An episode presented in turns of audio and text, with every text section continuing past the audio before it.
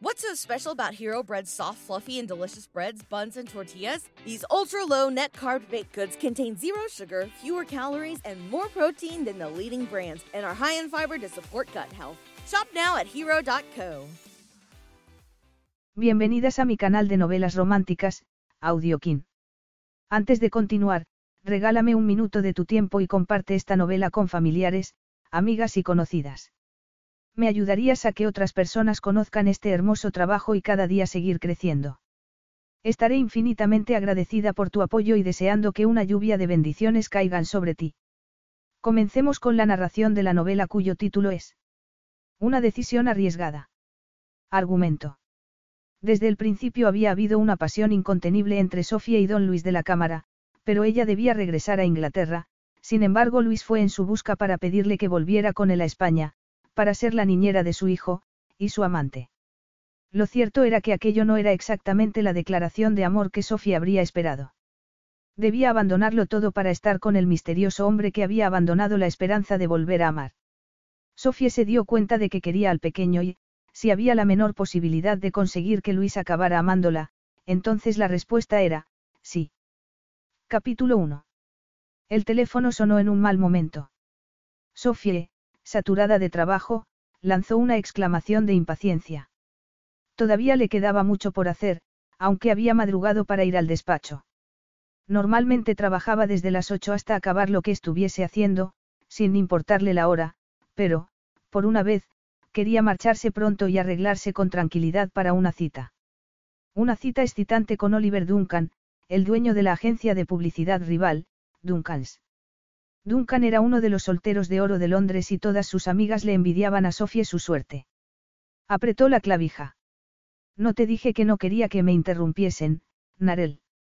Dijo bromeando, porque sabía perfectamente que Narel era la mejor asistente del mundo y, si la interrumpía, sería por algo importante. Lo siento, pero quien llama no ha aceptado un, no, por respuesta. Ha insistido mucho, dijo Narel preocupada. ¿Con qué ha insistido, eh? repitió pensativa Sofie, haciendo una mueca. ¿Quién es? Es, es, tartamudeó Narel y se aclaró la garganta, es don Luis de la Cámara. Luis. Luis. La sola mención de su nombre le causó a Sofía un sudor frío. Sintió excitación. Una excitación que le hizo un nudo en el estómago. ¿Qué tenía Luis de la Cámara? Ya sabía la clase de hombre que era, frívolo y sexy. Y además, tenía dueña. Y, sin embargo, Sofie, tan calmada y racional, que tendría que estar excitada al pensar en su cita con Oliver, miró el teléfono con el corazón desbocado. Oliver había pasado a un total segundo plano, reemplazado por la oscura presencia del hombre más formidable que había conocido en su vida. Intentó recobrar la compostura y se preguntó por qué el arrogante español la llamaba allí, al trabajo, de forma tan insistente. Lamentando el día en que su prima se había casado con él, Sofía dio una cabezadita reticente. De acuerdo, Narel, pásamelo. Bien. Después de una pausa, Sofía oyó la voz inconfundible de Luis de la Cámara, profunda y sensual. A pesar de sus propósitos, sintió nuevamente la excitación, que le cubrió de rubor las pálidas mejillas. Está casado, se recordó, y está casado con tu prima. Es un hombre al que desprecias, recuerdas. Se había propuesto sentir animadversión por él. Era mucho mejor odiar a un hombre que reconocer que la excitaba de una forma no solo turbadora, sino también inapropiada. ¿Cómo se podía sentir otra cosa que no fuese odio por él, que era capaz de mirar a una mujer con los ojos llenos de ardiente deseo a unos días de su boda con la prima de Sofie? Sofie. La forma en que él decía su nombre, con un ligero acento español, le produjo a Sofía un estremecimiento. Nadie más lo decía de aquella manera. Quitó la función de manos libres del aparato y tomó el auricular. Sí, soy yo, respondió con tono profesional. Qué sorpresa, Luis. Sí, dijo él de una forma extraña, dura. Su voz le produjo a Sofía una repentina premonición que la recorrió como un escalofrío. ¿Qué ha pasado? Le preguntó, con la voz aguda por el miedo. ¿Por qué me llamas al trabajo?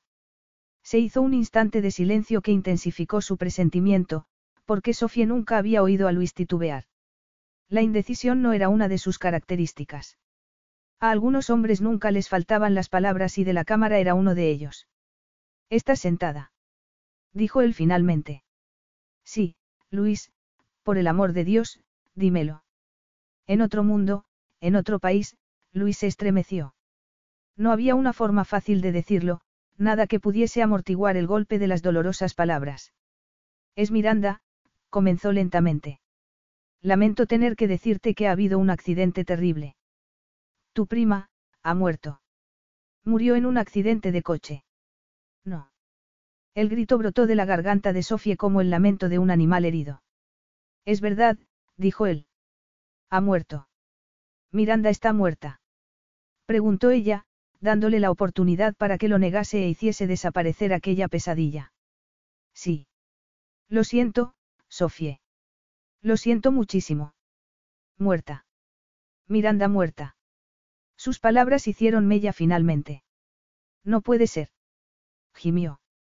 ¿Cómo podía una hermosa mujer de 25 años dejar de existir? Di que no es verdad, Luis. ¿No crees que lo haría si pudiese? Nice buns, soft, fluffy, and ultra low net carbs. Discover Hero Bread, the delicious ultra low net carb bread with incredible taste and texture. Hero Bread has zero grams of sugar and is under 100 calories per serving, plus high in fiber with 5 to 10 grams of protein per serving. Order from hero.co now and get 10% off your first purchase with promo code AH10. That's 10% off with code AH10. HERO.co. Dijo él, y su voz pareció casi tierna mientras proseguía relatando el desgraciado incidente.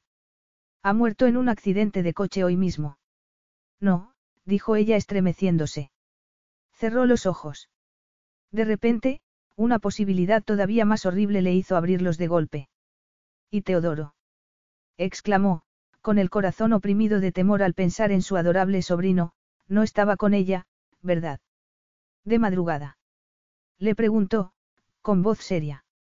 No, Sofie, no estaba con ella. Mi hijo estaba seguro en su cama, durmiendo. Oh, gracias a Dios. Dijo ella, mientras la recorría una oleada de alivio.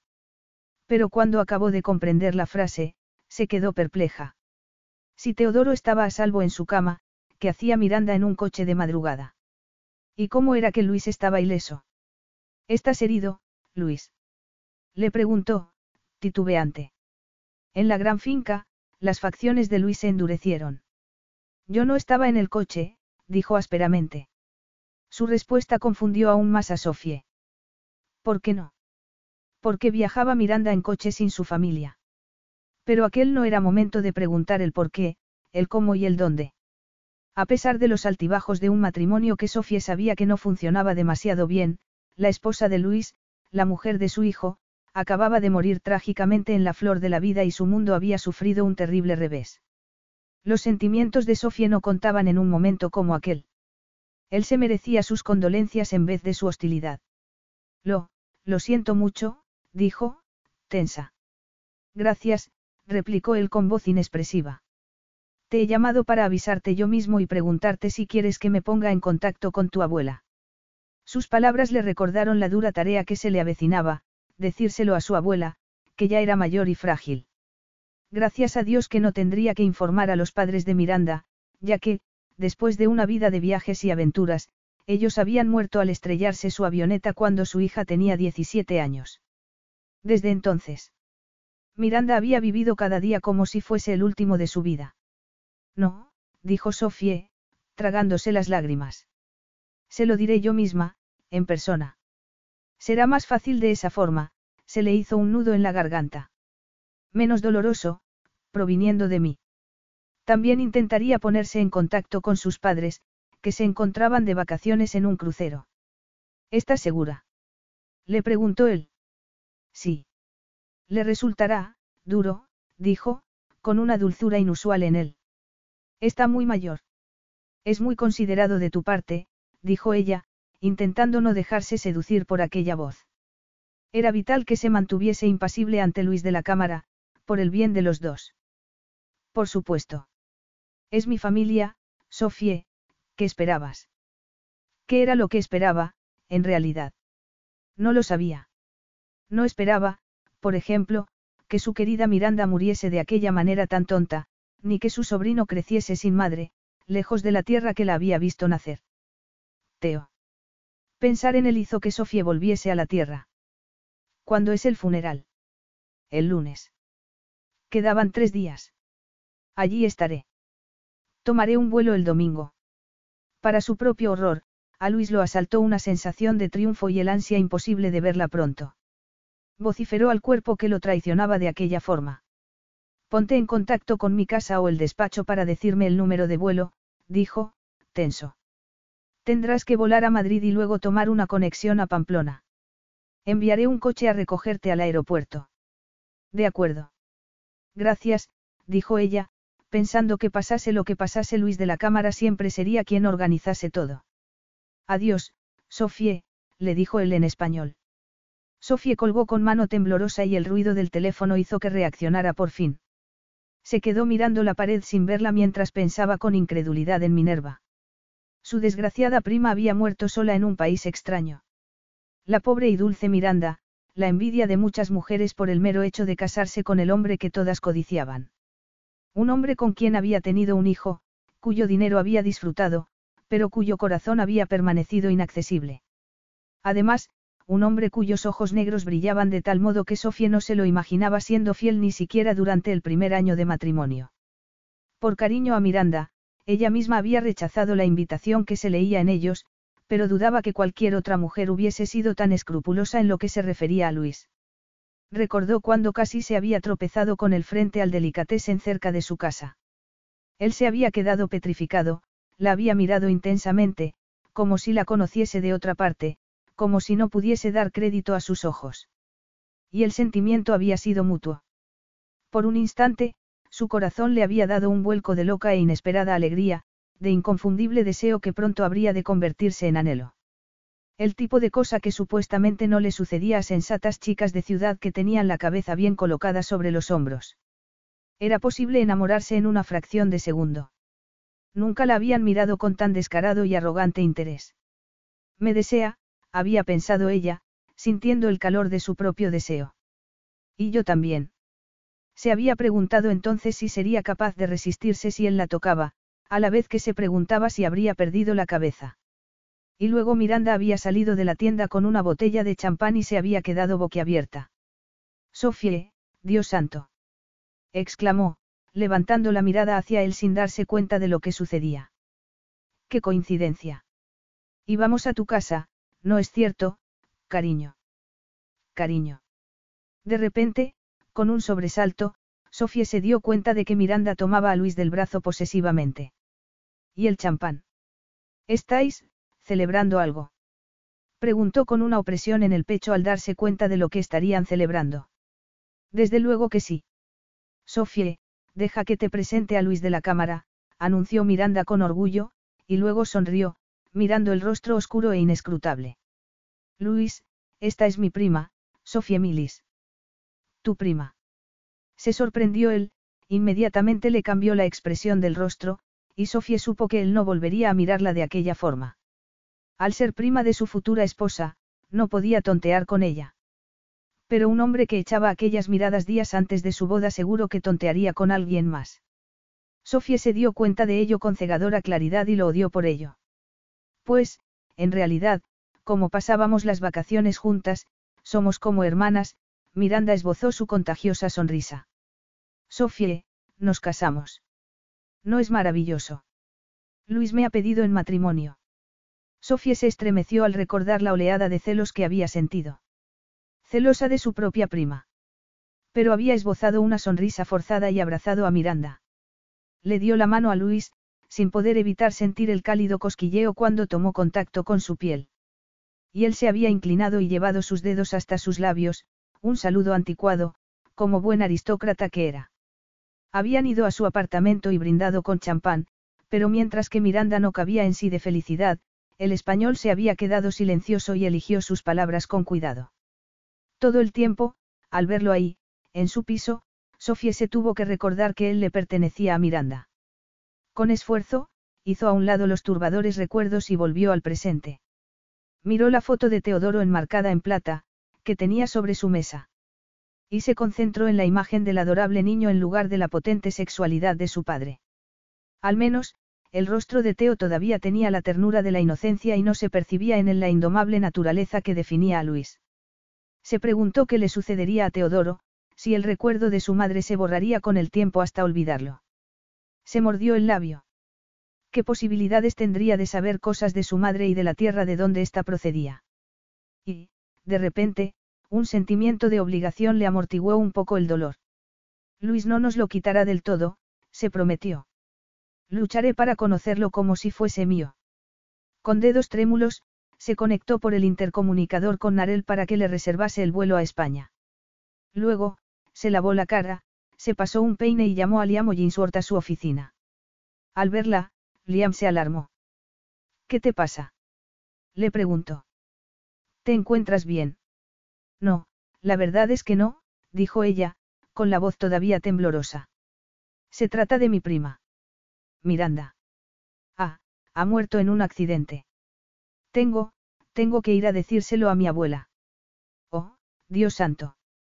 Y Lue, luego tomaré el avión a España para el funeral. Oh, cariño, cuánto lo siento. exclamó su amigo, rodeando la mesa en un segundo para tomarla en sus brazos. Liam. Sollozó ella. Venga, tranquila, cariño, la calmó él con dulzura. Ella lloró unos instantes, pero luego se separó de él y se alejó hasta la ventana para ver por ella un mundo que ya no era el mismo. Me cuesta creerlo, dijo, con voz monótona. ¿Qué sucedió? preguntó él. En realidad, sé poco. Solo que hubo un accidente. Me tomó tan de sorpresa que no se me ocurrió preguntar los detalles, supongo. ¿Cómo te has enterado? Su esposo, Luis, me llamó desde España para decírmelo. El millonario al que no puede soportar. El mismo, dijo ella, tensa, pensando en que no era solamente que no lo podía soportar, era mucho más complicado que todo eso. ¿Cuándo es el funeral? El lunes. Viajaré el domingo, suspiró. Liam, no sé si podré soportarlo. Pues será difícil, asintió él, comprensivo, pero, al menos, después no tendrás por qué volverle a ver la cara. Ojalá fuese tan fácil, dijo Sofie, negando con la cabeza. No olvides que es el padre de mi sobrino. Siento que por la memoria de Miranda y por Teodoro también, las palabras le salieron de un sitio desconocido situado en las profundidades de su ser, es mi obligación luchar por él. ¿Luchar por él? Le preguntó Liam incrédulo. ¿Qué pretendes? Pedir su custodia. Si es tan poderoso y rico como dices que es, no tienes ni la más remota posibilidad, Sofie. Y además, es el padre. No sé lo que quiero decir, dijo Sofie, frotándose las sienes, cansada. Lo único que sé es que tengo que ir allá para que Teo sepa que tiene parientes que lo quieren. Y después del entierro. Volverás enseguida. No lo sé, dijo ella, mirándolo a los ojos. No puedo asegurarte nada. Pero podré seguir trabajando desde allá, tengo mi ordenador portátil y tú podrás arreglártelas sin mí un tiempo, ¿verdad? Por supuesto que sí, dijo él. Te echaremos de menos, eso es todo. Se habían conocido en la universidad y montado la agencia de publicidad juntos. Una combinación de entusiasmo y buen ojo para elegir colaboradores inteligentes y motivados los había llevado al éxito. Pero, ¿qué importaba todo aquello en un momento como ese? Como se sentía demasiado alterada para conducir, tomó el tren hasta Norfolk. Con el corazón destrozado pensando en su abuela, se bajó del tren y se dirigió a la casita de campo donde Miranda y ella siempre habían pasado parte de las vacaciones de verano. Habían caminado durante millas por las amplias y vacías playas cercanas, trepado a los árboles y dado de comer trozos de pan a los patos del estanque. Sofía había visto cómo la belleza de Miranda había ido en aumento, hasta hacerse fascinante. Y había comprobado el efecto que aquella belleza tenía sobre los hombres. Llamó a la puerta rezando para encontrar las palabras adecuadas y decirle a su abuela lo que había sucedido, sabiendo que no había forma de evitar hacerle daño. Pero Felicity Millis tenía casi 80 años y había pocas cosas de la vida que se le escapasen. Le bastó una mirada al rostro de Sofie para darse cuenta. Malas noticias, dijo, con voz inexpresiva. Sí. Es Miranda. Ha muerto, dijo su abuela, con el mismo tono de voz. ¿Cómo lo ha sabido, abuela? No sé cómo explicártelo, suspiró su abuela. Con verte la cara, lo supe enseguida. En cierto modo, era inevitable. Miranda siempre voló demasiado cerca del sol. Estaba escrito que un día se quemaría las alas. ¿Cómo puedes aceptarlo así como así? ¿Por qué no? He pasado una guerra, querida. Tienes que aprender a aceptar lo que no puedes cambiar. Puedo, Sofía le apretó la mano a pergaminada. Puedo hacer algo por ti, abuela. Se hizo un largo silencio y luego la señora Millis la miró fijamente. Hay una cosa, pero quizá no sea posible. Estoy demasiado vieja y débil como para ir a España al entierro, pero me gustaría ver a Teodoro una vez más antes de morir. Sofía tragó el nudo que se le había hecho en la garganta. No era demasiado pedir, incluso a Luis, dadas las circunstancias. Entonces, te lo traeré, prometió, trémula. Te lo prometo. El avión de Sofía hizo tierra en Pamplona y ella se apresuró a salir, buscando con la vista a alguien portando un cartel con su nombre. Solo le llevó un segundo reconocer la alta y característica figura esperándola. Era el más alto de todos los hombres que había y su rostro, con los duros y brillantes ojos negros y las facciones inescrutables, atraía las miradas de las mujeres como un imán. No, no había cambiado en absoluto, se dio cuenta cuando el corazón le dio un vuelco. Se encontraba en una multitud, y, sin embargo, se encontraba solo. Parecía que don Luis de la Cámara había ido a buscarla en persona. Capítulo 2. Luis vio a Sofía atravesar la sala de llegadas del aeropuerto y observó con expresión seria que, aunque ella permanecía ajena a ello, varias cabezas se dieron la vuelta a mirarla. La blancura de su piel y su tipo de cabello les resultaban atractivos a la mayoría de los españoles, aunque la joven no fuese tan provocativa como lo había sido su prima. El pulso se le aceleró a medida que ella se le acercaba con el ligero vestido de algodón marcándole las esbeltas piernas de delicados tobillos. Recordó la primera vez que la había visto, cómo lo habían fascinado su belleza y gracia naturales y su inconsciente sexualidad. Ella le había despertado un deseo inmediato y él había sentido desprecio por su ardiente pasión, una ansia que nunca sería satisfecha. De repente, ella llegó hasta él, con su cabello color de miel y su piel traslúcida. Delgada y flexible como un sauce, tenía una mirada de decisión brillándole en los ojos azules. Luis sintió enfado ante aquella mirada, pero no lo demostró. Con una formal expresión de cortesía en el rostro, inclinó levemente la cabeza. A otra mujer le habría dado los tradicionales dos besos en las mejillas, pero a ella no. Había deseado besarla la primera vez que la vio, pero, para ese entonces, era demasiado tarde. Y ahora lo era más aún. Sofie, dijo, inclinando ligeramente la oscura cabeza.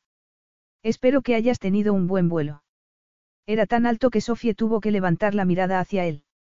Se dio cuenta con una opresión en el pecho que sentía su arrebatadora virilidad tan intacta como el primer día, a pesar de que, por su forma de dirigirse a ella, se diría que él hablara del tiempo. Desde luego que no daba la impresión de estar afectado por su reciente viudez. Sofía se preguntó por primera vez si la tragedia no habría sido un final apropiado para un matrimonio infeliz. Con un esfuerzo, también ella logró mantener el rostro impasible. Bastante bueno, gracias, dijo, aunque en realidad las horas se le habían pasado en una nebulosa mientras intentaba reunir fuerzas para comportarse de una forma cortés e indiferente cuando lo viese. Se preguntó qué sentiría él. No parecía demasiado afligido. No tenía los ojos enrojecidos, ni se apreciaban en su cara rastro alguno de lágrimas vertidas por la madre de su hijo. Pero ¿quién se podía imaginar a un hombre como Luis llorando? Seguía igual de remoto e inaccesible, aunque, como siempre, increíblemente atractivo. Medía más de un metro ochenta y tenía hombros anchos y fuertes. Llevaba las poderosas piernas enfundadas en ligeros pantalones de verano y la camisa de manga corta dejaba ver sus musculosos brazos. Pero lo más atractivo de su persona era su rostro. Llevaba con naturalidad el sello de generaciones de aristocracia española. Orgulloso, casi cruel, solo la sensual boca rompía la dureza de sus facciones. Su boca era lo único que delataba su magnética sensualidad, que lo envolvía en su manto invisible. No era de extrañar que su prima se hubiese enamorado de él, pensó Sofie, y la asaltó una súbita pena que la dejó trémula y sin fuerzas. Luis vio las repentinas lágrimas que nublaron el azul de los ojos femeninos. Todo el fuego y la decisión habían desaparecido de ellos. Solo el ligero y vulnerable temblor de los labios de Sofía delató su tristeza. Luis le tomó la mano, menuda y fría. Te acompaño en el sentimiento, pequeña, le dijo con seriedad. Ella levantó la barbilla y se tragó las lágrimas. Se soltó de su mano a pesar de que la química que existía entre ellos le producía deseos de dejarla exactamente donde estaba.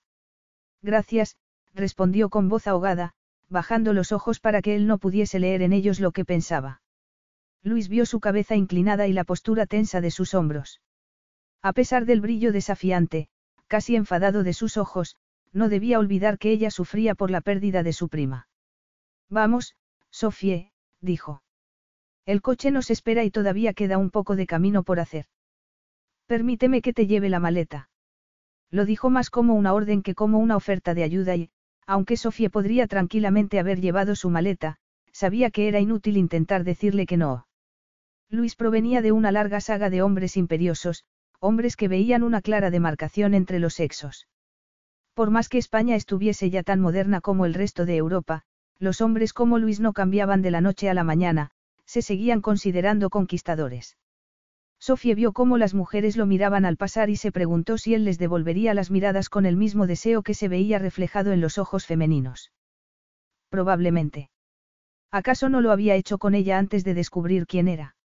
Y, por supuesto ahora, sin esposa, podría comportarse exactamente como le apeteciera, podía poner en acción su poderosa sexualidad y conseguir llevarse a la cama a quien quisiese. En cuanto salieron del edificio del aeropuerto, el calor del exterior los golpeó como un puño de terciopelo, a pesar de que hacía rato que había pasado la intensidad del sol del mediodía. ¿Por qué no te quitas la chaqueta?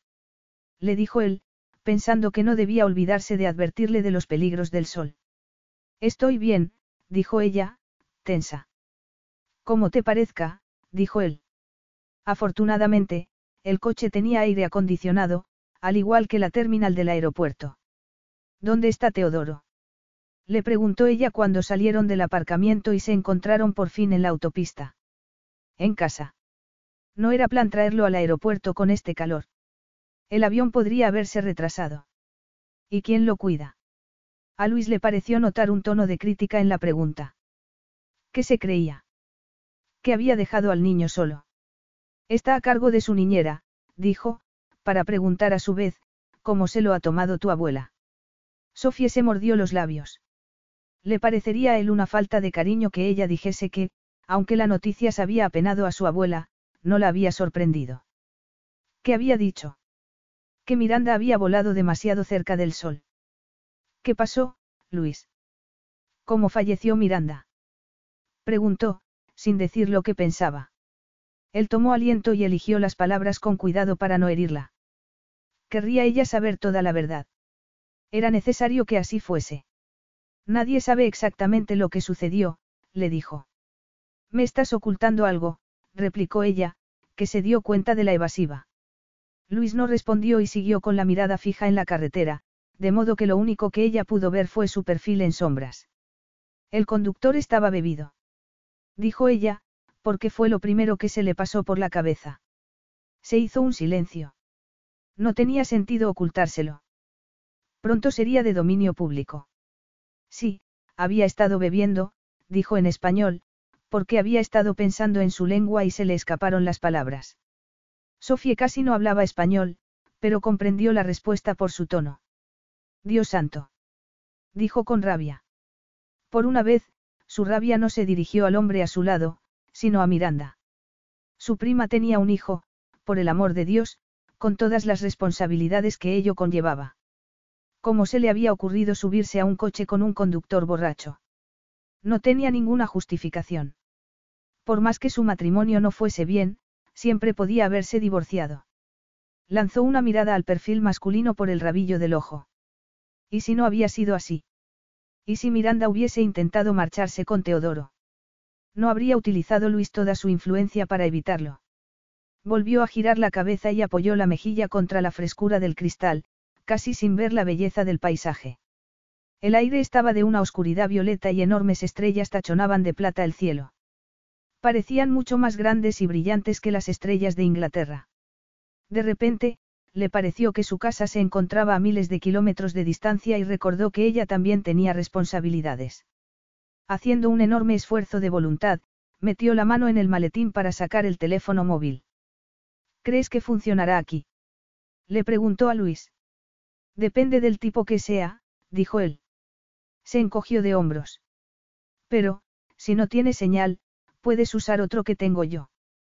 Tienes móvil aquí, en el coche. ¿Qué crees, que aquí nos comunicamos por señales de humo? Dijo él con una sonrisa mordaz. Encontrarás todas las comodidades aunque estemos en La Rioja, se estiró y, alargando la mano por encima de las rodillas de ella, abrió la guantera y sacó de ella un teléfono móvil, toma. No puede esperar tu llamada hasta que lleguemos a la finca. Le preguntó mientras ella marcaba una serie de números. Tengo que avisar que he llegado bien. A un hombre, supongo. Pues, si quieres saberlo, sí, es un hombre. No era de su incumbencia, pero seguro que él sacaría sus propias conclusiones. Si se trataba de un hombre, seguro que pensaría que dormía con él. A su lado, Luis se preguntó si ella tendría la misma libertad sexual que su prima. En la oscuridad, su mirada se dirigió a las piernas femeninas y lo tomaron por sorpresa los súbitos celos que lo asaltaron al imaginárselas rodeando el cuerpo de otro hombre. Sería del tipo de mujer que se comportaba tal como los hombres llevaban haciéndolo durante siglos. De las que veían algo que deseaban e iba a por ello. Y ella lo había deseado antes de darse cuenta de que él estaba a punto de casarse con su prima, de la misma forma que él la había deseado a ella. Un rayo que lo había dado de lleno, dejándolo aturdido y anhelante. A ella también le había sucedido lo mismo, él se había dado cuenta de ello, estaba seguro. Escuchó sin empacho su conversación telefónica mientras el coche devoraba los solitarios kilómetros. No, estoy en el coche ahora. Con Luis, se hizo una pausa. No, en realidad, no, Sofía hizo otra pausa y miró el reloj. Son las nueve pasadas. No, está bien. Sí, lo sé, pero no puedo hablar ahora. Sí. De acuerdo. Gracias, Liam. Espero que sí. De acuerdo. Quedamos en eso, entonces. Te llamaré el sábado. Cortó y volvió a dejar el teléfono en la guantera. Gracias, dijo rígidamente. Se hizo una tensa pausa. ¿Ya te echa en falta? Le preguntó él, mordaz. Sofía se quedó boquiabierta. ¿Cómo se atrevía a hacer un comentario de ese estilo? Perdón. Le preguntó cuando logró recobrar la voz. Él esbozó una sonrisa en la oscuridad. Aunque fuese hermosa y sensual, ella podía hacer que su voz fuese de hielo cuando le convenía. En realidad, dijo, Liam es mi socio. Ah. El tono oscuro y erótico hizo que el monosílabo resultase amenazante. Ah, habrá alguien más en la finca. Su trémula voz le causó gracia a Luis, a la vez que lo frustraba y tentaba. No le tendría confianza a él o no se la tendría a sí misma. Lo desearía aún. ¿Te refieres a además de Teodoro? Le preguntó. Sabes perfectamente que sí. Una de las mujeres del pueblo viene a ayudar en la cocina. Pirro, que es mi cocinero y jardinero, vive en la finca con Salvadora, su mujer. Era mi niñera cuando era pequeño y ahora lo es de Teodoro. Desde que falleció Miranda. Oh, desde mucho antes, murmuró él. Mi hijo la adora. Ya lo comprobarás. La recorrió una oleada de indignación, seguida de algo mucho más primitivo. Habrían intentado quitarla a Miranda de en medio. Habrían sustituido a la madre inglesa por una niñera española para que le enseñase el idioma y las tradiciones de su padre. Pues eso no duraría mucho más, se prometió Sofie. De alguna forma, ella le enseñaría algo de su herencia materna. Volvió a buscar en el maletín y sacó un cepillo de pelo. No hay nadie a quien impresionar con tu belleza, cariño, le dijo él, sonriendo. Aparte de él, porque cuando ella levantaba la cabeza de aquella manera, le podía ver la larga y pura línea del cuello y la perfecta curva de los senos. Lo único que pretendía era estar presentable a mi llegada, dijo ella, que había visto luces a la distancia, ya llegamos. Sí. Estamos pasando por los viñedos. Ella vio por la ventana otra vez. Los famosos viñedos La Cámara. Los más grandes e impresionantes de la región, con cepas que producían una excelente cosecha que se convertía en exquisito vino exportado a todas partes del mundo. Una vez había bebido un Rioja La Cámara en una cena muy elegante en Londres. El anfitrión lo había abierto muy ceremoniosamente y todos los invitados lo habían bebido y alabado con respeto. Todos menos Sofie. No había logrado darle más que dos sorbos. Había sentido que se ahogaba al recordar el rostro arrogante y los burlones ojos negros. Luis le dirigió una mirada y vio un poco preocupado la tensión de sus hombros. Se preguntó si ella estaría a punto de llorar y, instintivamente, su voz se hizo más dulce. ¿Has comido en el avión? No, la comida consistía en trozos de algo indefinido en bandejitas de plástico. Y no tenía hambre. Y. Cenaremos al llegar. No es demasiado tarde para cenar. En España cenamos muy tarde, no lo sabías, Sofie. No sabías que los españoles somos los europeos que nos vamos más tarde a la cama también. Solo había estado en España una vez, dijo ella.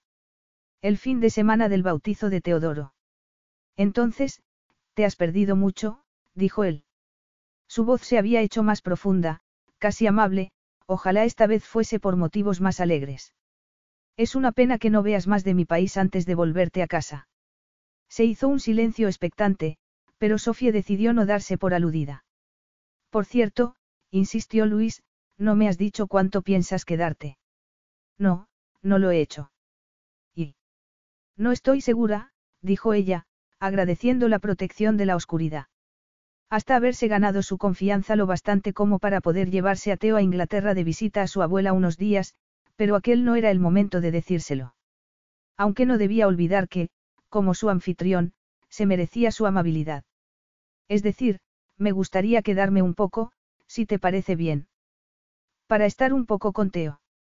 Los españoles somos famosos por nuestra hospitalidad, Sofie, dijo él, aunque no deseaba que aquella mujer se quedase en su casa ni un minuto más de lo necesario. La deseaba, pero nunca podría tenerla. Ni ahora, ni nunca. Así que mi casa es tuya todo el tiempo que quieras. Sofía sintió con la cabeza.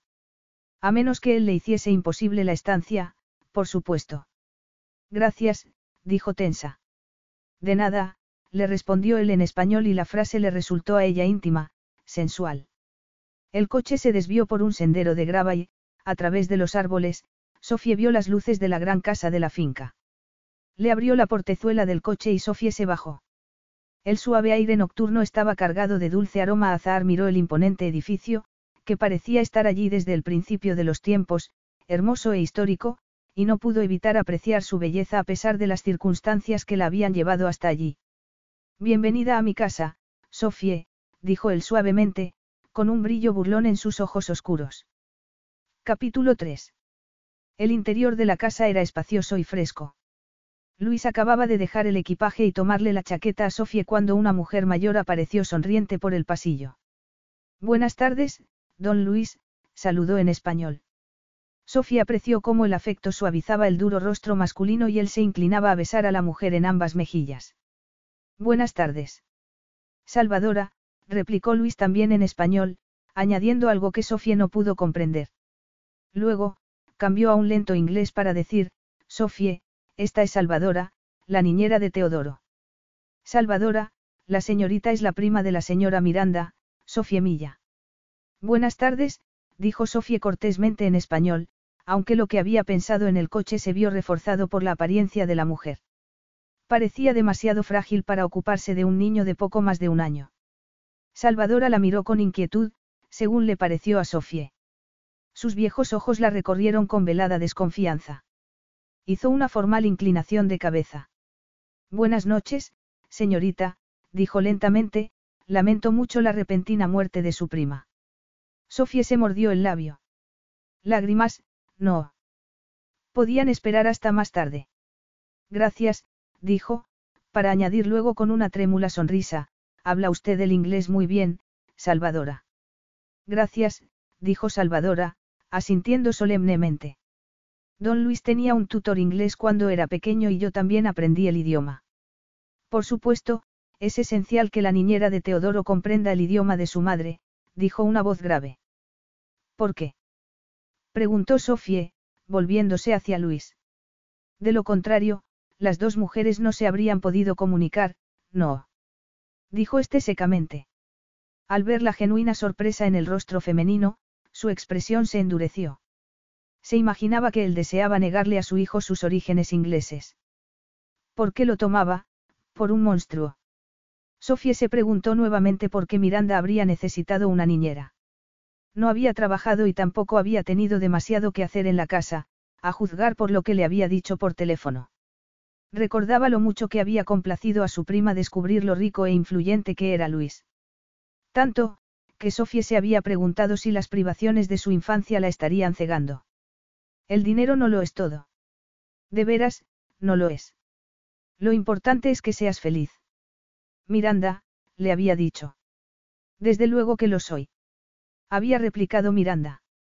¿Quién no lo sería en mi lugar, con un hombre como Luis? Y es tan maravilloso tener sirvientes, Sofie, ni te lo imaginas. Miranda siempre había luchado con uñas y dientes por lo que quería, y en aquella ocasión era Luis a quien quería. Y no se la podía culpar por ello. Salvadora te llevará a tu habitación, Sofie, interrumpió él sus pensamientos. Puedo, puedo ver a Teodoro primero. Por favor. Estaba pálida y tensa. Leves ojeras que le daban aspecto de cansancio. Primero tienes que comer algo, dijo él, negando con la cabeza. Pero. Nada de, peros, Sofie. Si lo deseas, puedes ducharte y cambiarte antes. Y luego cenaremos. Estuvo a punto de protestar, pero la expresión de los imperiosos ojos negros le indicó que no valdría la pena. Vería a su sobrino cuando a él le pareciese bien. No te molestes, le dijo, porque no quería sentarse sola con él. Sentía que le resultaría imposible pasarse una comida entera hablando de naderías, y manteniendo sus pensamientos prohibidos a raya. Puedo comer un sándwich en mi habitación. Sería inconcebible no ofrecerle a un invitado una comida decente después de semejante viaje, le dijo él, irritado ante su torpe negativa. Además, mañana será un día largo y cansado. Te espero en el comedor. Otra vez le daba órdenes en vez de pedírselo. Pero, si pensaba quedarse unos días, sería mejor que se acostumbrase a comer con él, por más que la idea la inquietase y excitase a la vez. De acuerdo, asintió. Me cambiaré y volveré a bajar. Te estaré esperando. Sofía se sintió un poco rara mientras seguía a la mujer al piso superior y se preguntó cómo se acostumbraría uno a que le satisficieran todos sus caprichos. Aunque ganaba un salario más que bueno, siempre se había enorgullecido de su independencia. A diferencia de la mayoría de sus amigos, no tenía a nadie que le limpiase el apartamento y no mandaba las camisas a la lavandería. Su madre siempre le había enseñado a no delegar en los demás las tareas desagradables. Qué diferente parecía la vida allí, con jardineros y cocineros, y mujeres que cuidaban de tus niños. Su habitación tenía los postigos cerrados y estaba fresca. La dominaba una sencilla cama de grandes dimensiones, tendida con sábanas blanquísimas. Sobre la cómoda había un jarrón con flores también blancas y un gran ventilador giraba perezosamente en el techo.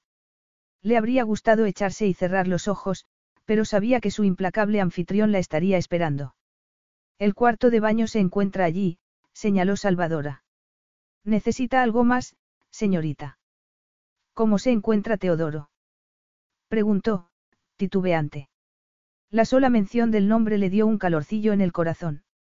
Echa mucho de menos a su madre. Salvadora no respondió inmediatamente, como si no comprendiese la pregunta. Por supuesto, dijo eligiendo las palabras. Sabe que algo pasa. Llora. Pero pronto haremos que ría otra vez. Espero poder contribuir a que ría otra vez, dijo Sofía suavemente. Necesitaba que la mujer comprendiese que quería a su sobrino, que ese era el motivo por el que se encontraba allí. Salvadora tenía poder. Poder sobre Teodoro, por encontrarse cerca de él. Gracias, Salvadora. Por favor, dígale a don Luis que enseguida bajo. Sí, señorita, respondió la mujer en español. Sofía colgó cuidadosamente su ropa. Fue luego un alivio quitarse el traje arrugado y darse una vigorizante ducha para quitarse la suciedad del viaje. Luego, se trenzó el pelo todavía húmedo y, desechando unos cómodos pantalones, se puso un vestido de algodón limpio. Le daba la impresión de que en la casa de los de la cámara, la gente se vestía para cenar. Tenía razón. Al entrar al comedor, se encontró a Luis ya sentado ante la larga y lustrosa mesa puesta para dos personas. A Sofía se le aceleró el corazón al verlo. Él también se había cambiado. Ahora llevaba una fina camisa blanca que acentuaba su torso recio y musculoso. Los dos primeros botones sin abrochar permitían ver el brillo sedoso de la piel cetrina y el ligero vello oscuro. Cuando se puso de pie, ella vio que también se había cambiado los pantalones por unos negros que le ajustaban las estrechas caderas. Espero que todo haya sido de tu agrado, le dijo al ponerse de pie, tras saludarla con cortesía. Sofía se quedó un instante en el umbral, sujetando el picaporte con dedos trémulos. Estaba sola con aquel magnífico hombre al que temía y deseaba a la vez en aquel maravilloso lugar. ¿Te pasa algo? Le preguntó él, preocupado al verla palidecer. Temiendo que se desmayase, se acercó a ella apresuradamente. ¿Pasar algo? Claro que pasaba. Lo que sentía no podía ser. No quería sentir aquello. Pensamientos oscuros e ilícitos que la envolvían y le producían fantasías prohibidas. Rezó para verse liberada de ellos. Tendría que estar pensando en Teodoro y en la memoria de Miranda en vez de en lo que su anfitrión la hacía sentir. No, me encuentro bien, dijo, negando con la cabeza. Entonces, siéntate, por favor, dijo él, retirándole la silla para que se sentase antes de volver a su sitio, porque a mí me parece que no tienes buen aspecto. Intentando olvidar la oscura mirada, Sofía miró a su alrededor. Sobre la larguísima mesa, la plata brillaba a la luz de las velas. Ya habían servidos en dos platos de sopa fría, y nunca le pareció a Sofía más apetecible un sándwich en su habitación. Ni más seguro. No te tendrías que haber molestado por mí. ¿Molestado? Le preguntó él, arqueando una ceja con arrogancia. Te aseguro que siempre es así. Sofía supuso que lo sería. No se lo imaginaba comiendo en una bandeja frente a la tele. Ah, comprendo, dijo débilmente. Luis la miró. Lo sorprendió que bajase tan pronto. Observó que ella llevaba la cara tan limpia como cuando llegó al aeropuerto, sin gota de maquillaje, y el cabello húmedo, lo cual daba una impresión de frescura y limpieza. Parecía mucho más joven de lo que era, casi inocente. Luis sonrió con ironía. Estaba acostumbrado a que las mujeres sacasen un arsenal de recursos para conquistarlo, maquillaje aplicado cuidadosamente, vestidos diseñados para lucir generosos escotes o piernas hermosas. Estaba claro que Sofía Milla no intentaba impresionarlo. Su vestido de algodón era discreto y, sin embargo, su sencillez resaltaba la curva de sus firmes pechos. Ella era una enervante combinación de sencillez y experiencia y Luis sintió una chispa de excitación. Quizá el efecto fuera deliberado, pensó. Quizá ella supiese precisamente cómo reaccionaría un hombre ante aquel aspecto inocente, con aquellos labios llenos que pedían un beso. Por favor, le dijo sin alterarse, tómate la sopa. Ella tomó una cucharada sin poder evitar que sus ojos se dirigieran a su anfitrión. Parecía inaccesible, y no se debía a que estuviese sentado al otro extremo de la larga mesa, no. Había algo en su fría actitud distante y en la luz que le brillaba en las profundidades de los ojos. Señor. Dijo una hermosa joven española que apareció en la puerta. ¿Quieres un poco de vino, Sofie? Preguntó él, señalando una polvorienta botella. Por favor, dijo ella, que necesitaba algo para relajarse. Él murmuró algo en español y la joven sirvió inmediatamente vino en la copa de cristal de Sofie, para luego rellenarle la copa a él. Está, delicioso, dijo Sofie después de beber un sorbo. Es uno de nuestros mejores vinos. Entonces, me siento honrada. Creo que tenemos que hacer un brindis y dar gracias a Dios por la vida de Miranda. Aquello era demasiado. Sofía dejó la copa sobre la mesa con dedos temblorosos, preguntándose hasta qué punto podría llegar la hipocresía de un hombre. No se le habría ocurrido a él que Miranda pudiese haberle confesado que su guapísimo esposo tenía el corazón tallado en hielo. ¿Su vida en general o su vida aquí? Le preguntó.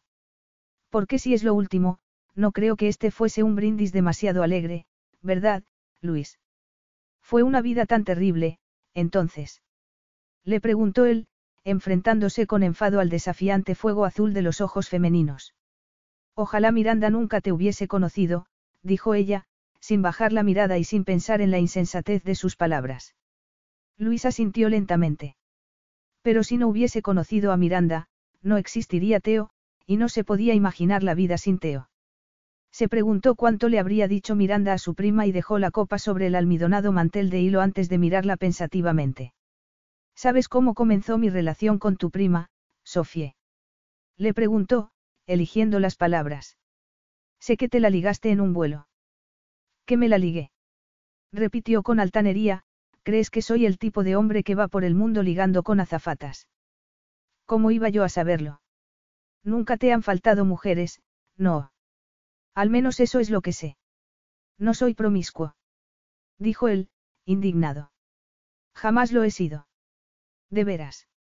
Le preguntó ella, lanzándole una fría mirada de incredulidad. Sofie, comenzó él a decir, pero luego se contuvo. Ella estaría allí solo unos días, para que manchar la memoria de alguien y aumentar la pena de su pérdida. Quiero oír tu versión de cómo os conocisteis, dijo ella, al darse cuenta de que él le ocultaba algo. Se hizo un instante de silencio. Yo iba a Nueva York en viaje de negocios, recordó él y esbozó una triste sonrisa. Tu prima me sirvió una copa y escribió el nombre de su hotel en la servilleta. Me sugirió que tomásemos una copa juntos. Algo a lo que no te pudiste negar, supongo. ¿Por qué iba a hacerlo? Le preguntó él con seriedad. Era una joven hermosa y llena de vida. Cualquier mujer valdría, querrás decir, siempre que esté dispuesta. Preguntó, tomando otro sorbo de vino con la mano trémula. Si fuese así, dijo él, enfadado. Me pasaría la vida en la cama. Qué fanfarrón eres, Luis, dijo ella, turbada. No es una fanfarronada, es la pura verdad, querida, replicó él pero, al ver la palidez del rostro femenino, cedió. Estaba cansada, nerviosa y apenada. Venga, dijo con suavidad. Dejemos el tema y tomemos la sopa en paz. Sofía negó con la cabeza. Quería comprender la vida de su prima allí. De momento la tenía desenfocada. El contacto de Miranda con ella había sido esporádico, y generalmente, solo cuando su prima se encontraba sumida en alguna de todas las crisis que parecían haberla perseguido toda la vida. Quiero saber. Quiero oír tu versión. Hablaba como si lo estuviese juzgando, pensó Luis con amargura. Por su hijo y por su apellido, no permitiría que lo juzgase mal. De acuerdo, dijo, no negaré que me sentí halagado por sus atenciones. Cuando se trata de una mujer hermosa que no esconde su deseo por ti, cualquier hombre lo estaría. Pero tú pretendías acostarte con ella y listo, no. Luis se la quedó mirando sin comprender. Una relación de una noche. Repitió, incrédulo. Cuánta alegría, cariño o plenitud se logra con una relación así.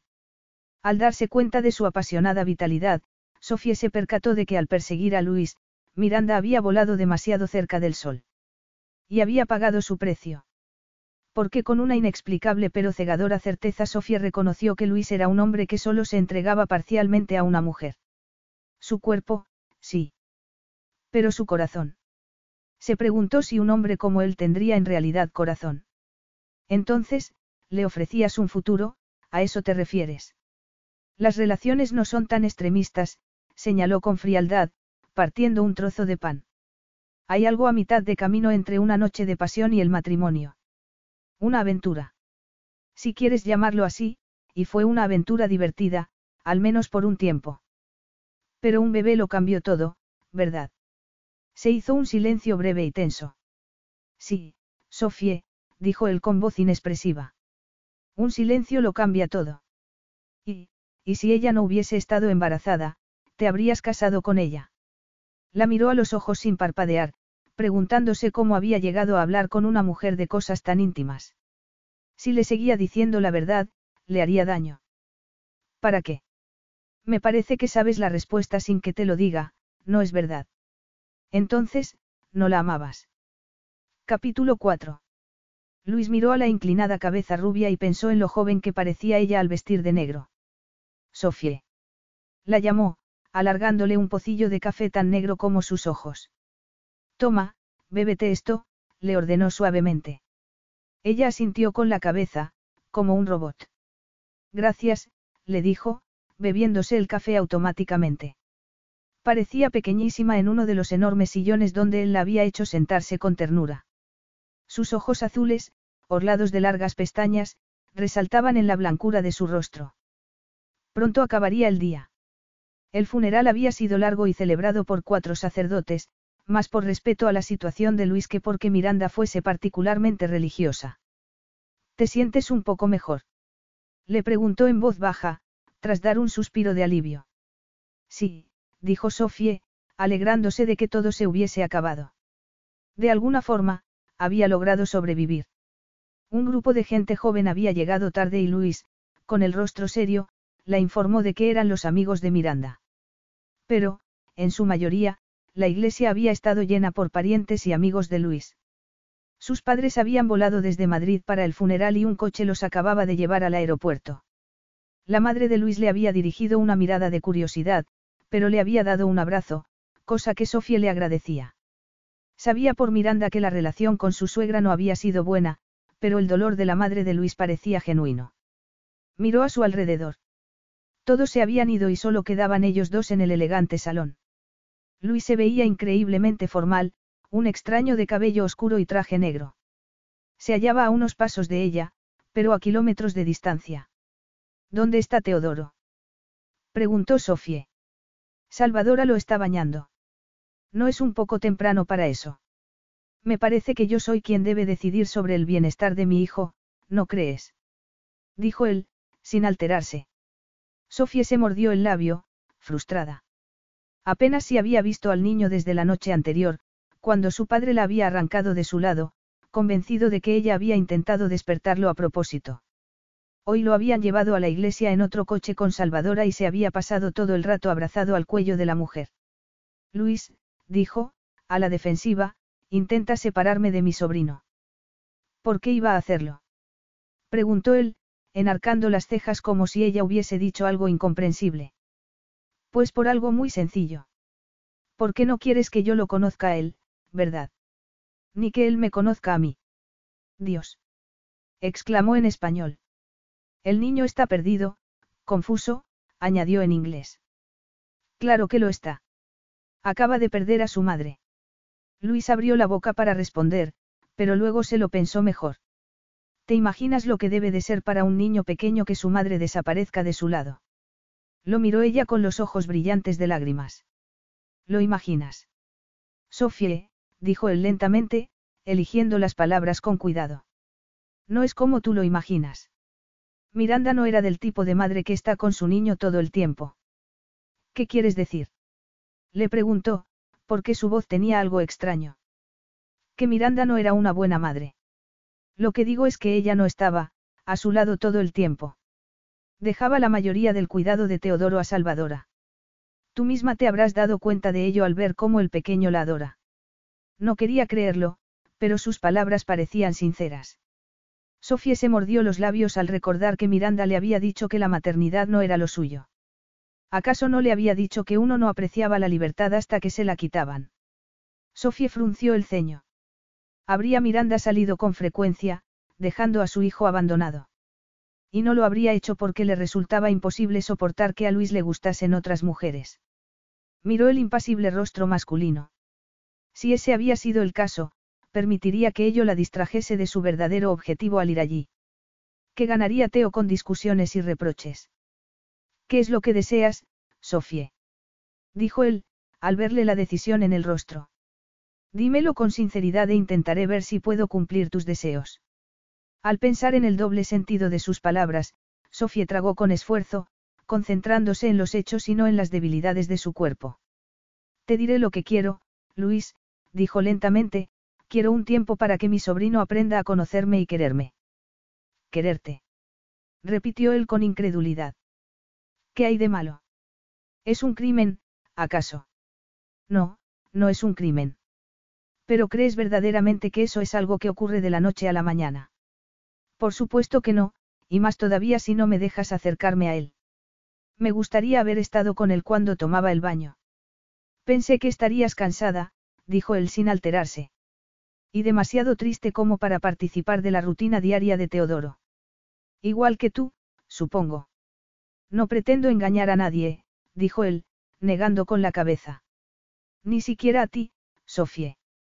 Me apena la inútil pérdida de una joven vida, pero esta noche mi almohada no se mojará con mis lágrimas. No, no tienes corazón. ¿Quién sabe? Dijo él pensativamente. Las mujeres llevan diciéndome eso desde hace años, pero te digo una cosa, Sofie, en lo que respecta a mi hijo, sí que tengo corazón. Y estoy decidido a que nadie le haga daño, comprendido. No tengo ninguna intención de hacerle daño, Luis, dijo ella sin arredrarse. Sentir que luchaba por Teodoro le daba fuerzas. Y no deseas que vea a su padre como a un monstruo con el corazón de piedra. Aunque lo pensase, dijo ella, sosteniendo la orgullosa mirada sin parpadear, no haría nada por tergiversar la percepción de un niño. Puede que no seas mi amigo, Luis, pero no se trata de nuestra relación. Se trata de la mía con Teo. Quiero que el hijo de Miranda tenga la oportunidad de conocer a su otra familia, a sus raíces inglesas. Desde ahora mismo. Ahora mismo, repitió él en voz baja. Desde este preciso instante, asintió ella con la cabeza, se puso de pie lentamente y se alisó la falda del vestido negro de lino. En cuanto Teodoro esté bañado, me gustaría leerle un cuento. Supongo que no pondrás objeciones a ello, Luis. Un rayo de sol se filtraba en la estancia, convirtiendo sus cabellos en oro líquido. Con la piel blanca contrastándole con el negro del vestido parecía muy pura, pensó él, y las sienes comenzaron a latirle. Desde luego que no tengo objeciones, le respondió con voz ronca. No te molestará que yo esté presente. ¿Qué crees? Que intentaré apartarlo de ti sin que te enteres. Si llegas siquiera a intentarlo, le respondió el amenazante, te enterarás de lo que significa enfurecerme. Soy un de la cámara, y no permitiré que me quites nada de lo que me pertenece realmente. Comprendido. Durante un segundo, Sofía se desesperó. ¿Por qué no se habría casado Miranda con alguno de los muchos hombres que la adoraban? Luis era inaccesible, ello era evidente. Por el amor al cielo, no exageres, Luis. Exclamó al darse cuenta de que lo peor del día había pasado y que le iba a leer algo a su sobrino. Iré a buscar un libro de cuentos a mi habitación. De acuerdo, dijo Luis, sonriendo por primera vez. Traeré a Teodoro abajo y te esperaremos aquí. Sofía aprovechó la ocasión para quitarse el serio vestido negro y ponerse unos vaqueros y una camiseta gastada. Los pequeños son impredecibles y no quería tener que preocuparse si Teo le babeaba o vomitaba el vestido. Así se encontraría más cómoda, y deseaba poder abrazar al niño con tranquilidad. Agarró uno de los libros que había llevado con ella y un paquete envuelto en papel de brillantes colores y cerró la puerta tras de sí. Descendió las escaleras sin hacer ruido. Cuando llegó al salón, se quedó en la puerta, totalmente sorprendida ante la escena que se desarrollaba ante sus ojos.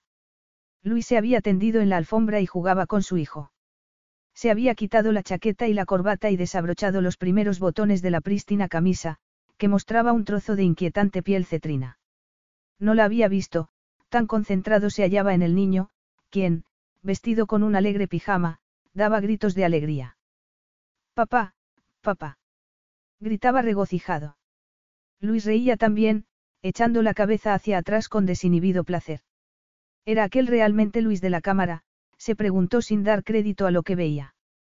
Los negros ojos masculinos se habían enternecido y también lo había hecho su boca, que se curvaba en una indulgente y afectuosa sonrisa. Cuando el regordete puño del niño se agarró de su hombro y los deditos subieron para acariciarle la mejilla, él echó la cabeza atrás para lanzar una carcajada de regocijo.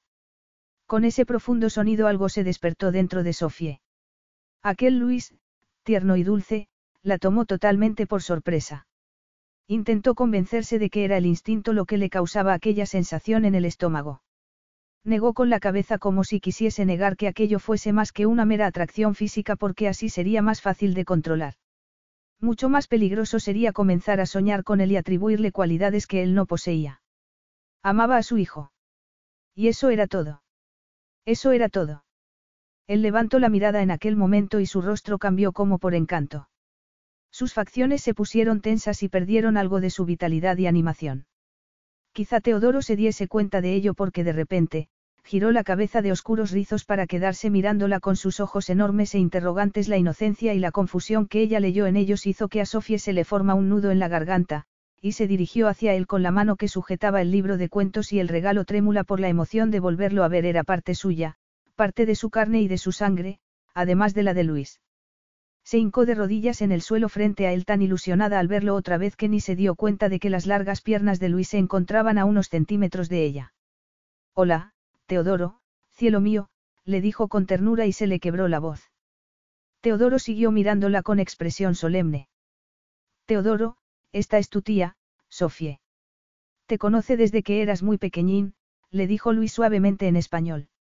Hola, precioso, le dijo ella otra vez y, para mortificación suya, los labios del niño comenzaron a temblar y escondió el rostro lloroso en el hombro de su padre. Por favor, no llores, Teodoro, susurró ella sin saber qué hacer. Su, hijito. Tranquilo, le susurró Luis y meciéndolo en sus brazos, se sentó y comenzó a musitarle palabras cariñosas al oído. Sofía nunca se había imaginado que un hombre lo pudiese hacer con aquella ternura. Y pensar que ella había hecho llorar a su sobrino. Luis levantó la mirada y la consternación reflejada en el rostro femenino le causó una involuntaria simpatía. No te sientas culpable, Sofie, le dijo mientras el niño se tranquilizaba en sus brazos. Es un momento malo para él. Había en sus ojos tal comprensión, que Sofía se quedó sin aliento. ¿Ves? señaló él, ensortijando los rizos oscuros en sus dedos. Ya no llora, ¿verdad, hijo? Agarró el libro y, diciéndole algo más en español a Teodoro, quien asintió contra su hombro y se dio lentamente la vuelta, prosiguió, ¿quieres que leamos el libro juntos? Con Sofie. Ven, ven Sofie, hizo un gesto hacia uno de los sofás. Sofie, nerviosa, lo siguió y él esperó a que ella se sentase para echarse en él y estirar las piernas con gracia involuntaria. Teodoro se agarraba a él como un monito. Ella se repantigó en el borde del asiento y, sin poder evitar percibir el turbador perfume masculino, abrió el libro con dedos trémulos. Luis se inclinó a mirarlo y su loción se hizo todavía más turbadora. ¿De qué trata la historia? Es un libro de rimas y canciones infantiles, dijo ella, que se había tomado su tiempo al elegir la lectura para su sobrino. Espero que te gusten Teodoro. Teodoro también se inclinó a mirar una hermosa ilustración. Sofía le recitó la rima que iba con ella, y su voz tomó una cadencia lenta y rítmica. Teodoro la escuchó, fascinado. Cuando terminó, Sofía aplaudió dando vítores. El niño y el padre se le unieron, para acabar riendo los tres a carcajadas. La risa rompió el hielo totalmente y Sofía leyó unas diez rimas más, hasta que Luis le rozó levemente el brazo. Ya es tarde, Sofía, le dijo. Mira qué sueño tiene Teo. El niño se frotaba los ojos con los puñitos y Sofía cerró el libro. ¿Quieres que te lea otro poco mañana, Teodoro? Le susurró. Luis le repitió la pregunta en español. El niño asintió con la cabeza. Luego, se metió el dedo en la boca y volvió a recostarse sobre el hombro de su padre. Cuando Luis se puso de pie, ella levantó la mirada y se apartó un sedoso mechón del cabello del rostro. Pues, puedo ayudarte a acostarlo. Luis se quedó petrificado. El inconsciente movimiento femenino hizo que se fijase en sus pechos, que se balancearon bajo el fino tejido de la camiseta, y sintió un súbito aguijonazo de deseo. Su cuerpo reaccionó poniéndose duro y la vociferó para su coleto, aunque la provocación de ella había sido totalmente inconsciente. No, hoy no, dijo, con voz inexpresiva. Ella enarcó las cejas, interrogante, y él le respondió con arrogancia, modulando la palabra, no, por encima de la cabecita del niño. Sofía le lanzó una mirada desafiante. No deseaba hacer una escena frente a Teodoro, pero no lo aceptaría tan fácilmente. Porque actuaba como si ella le hubiese pedido algo totalmente inusitado. Pensar que ella había creído que la sesión de lectura había salido bien. Buenas noches, le dijo a Teodoro, esbozando una tierna sonrisa. El niño le hizo un mohín con los labios. Luis lanzó un largo suspiro mientras llevaba a su hijo escaleras arriba. Esperó que el deseo desapareciese poco a poco. Cielos, pensó. Su cuerpo estaba anhelante, sus sentidos despiertos de tal forma que se sentía desfallecer. ¿Qué le causaba aquella mujer? Porque el tiempo solo había acentuado su deseo en vez de disminuirlo, como solía suceder. Una vez en la habitación de Teodoro, esperó, acariciando los oscuros rizos, a que el niño cayese en un profundo sueño. Solo entonces se permitió tomar aire trémulamente mientras se quedaba de pie viéndolo. Pobre niño inocente, pensó con amarga tristeza. Acabamos de enterrar a tu madre y en lo único que puede pensar tu padre es en la llamada de sus instintos. Sofía se sentó frente a él durante la cena. No estaba de buen humor y no habló ni comió demasiado. Sin embargo, tomó dos copas llenas de Rioja a la cámara, y se sintió más relajada. ¿Está bueno el pollo? Le preguntó Luis, preocupado. Está muy bueno. Entonces, ¿por qué comes tan poco? Pero su respuesta fue interrumpida por la campanilla del teléfono y la entrada de Salvadora a los pocos segundos. Don Luis. Sí. Preguntó Luis, levantando la vista. Es Alejandra, dijo la mujer apresuradamente. Luis asintió con la cabeza y se puso de pie con expresión perpleja. ¿Me disculpas un momento? Por supuesto. Sofía intentó escuchar su conversación, al igual que él lo había hecho con su conversación con Liam, pero no pudo comprender una palabra de su rápido español. Fuera quien fuese Alejandra, su relación era bastante íntima, a juzgar por la forma en que le hablaba. Pero cuando él volvió, le pareció que estaba inquieto, con el guapo rostro tenso. Lo vio mirar la hora varias veces. Finalmente, Sofía dejó la taza de café en el platillo con estrépito. ¿Te molesto, Luis? Tienes cara de cansada, observó él. Sí, lo estoy, asintió ella. Si es por eso, tú también la tienes. ¿Me permites que te sugiera que te vayas a la cama cuanto antes? Le dijo él, intentando evitar que los ojos se le fueran a la esbelta columna de su cuello. Ha sido un día muy largo. ¿Y tú, también piensas irte a la cama pronto. La boca de Luis se endureció y una sien le comenzó a latir. ¿Qué se creía, que por estar alojada en su casa tenía derecho a fiscalizar sus movimientos. Tengo que salir, dijo con voz suave como la seda. Si no tienes ninguna objeción. Ella se preguntó qué diría él si ella le dijese que sí. Cancelaría lo que lo había alterado tanto. Mejor que saliese, así ella podría llamar a Liam y mirar sus emails, hacer las cosas que normalmente le ocupaban la mente, en vez de recordar ese día horrible e intentar mantener sus pensamientos apartados del hombre de ojos negros que se acababa de poner de pie. Sí, mejor que se fuese, se dijo, mientras doblaba torpemente la servilleta para poder apartar sus ojos de la figura masculina. Por supuesto que no tengo objeciones, dijo, con voz ronca. Luis le dirigió una última mirada. Estaba hermosa, con el cabello color de miel brillándole a la luz de las velas. Habría ido a su casa con el objeto de tentarlo con algo que él no podría tener nunca. No se daba cuenta de que su antipatía no tenía ningún efecto sobre él, que la tensión que existía entre los dos seguía igual que siempre. Buenas noches, pues, la saludó. Hasta mañana. No me esperes levantada, por favor. ¿Y por qué iba a esperarte levantada, Luis? Le preguntó ella con frialdad, la misma que le brillaba en los ojos azules como el hielo. Capítulo 5. Cuando Luis se marchó, Sofía sintió una extraña soledad, a pesar de saber que Salvadora y Pirro estaban levantados y que Teodoro dormía arriba. La casa era hermosa, pero se hallaba totalmente aislada. Pensó en Miranda, a quien siempre le había gustado rodearse de gente.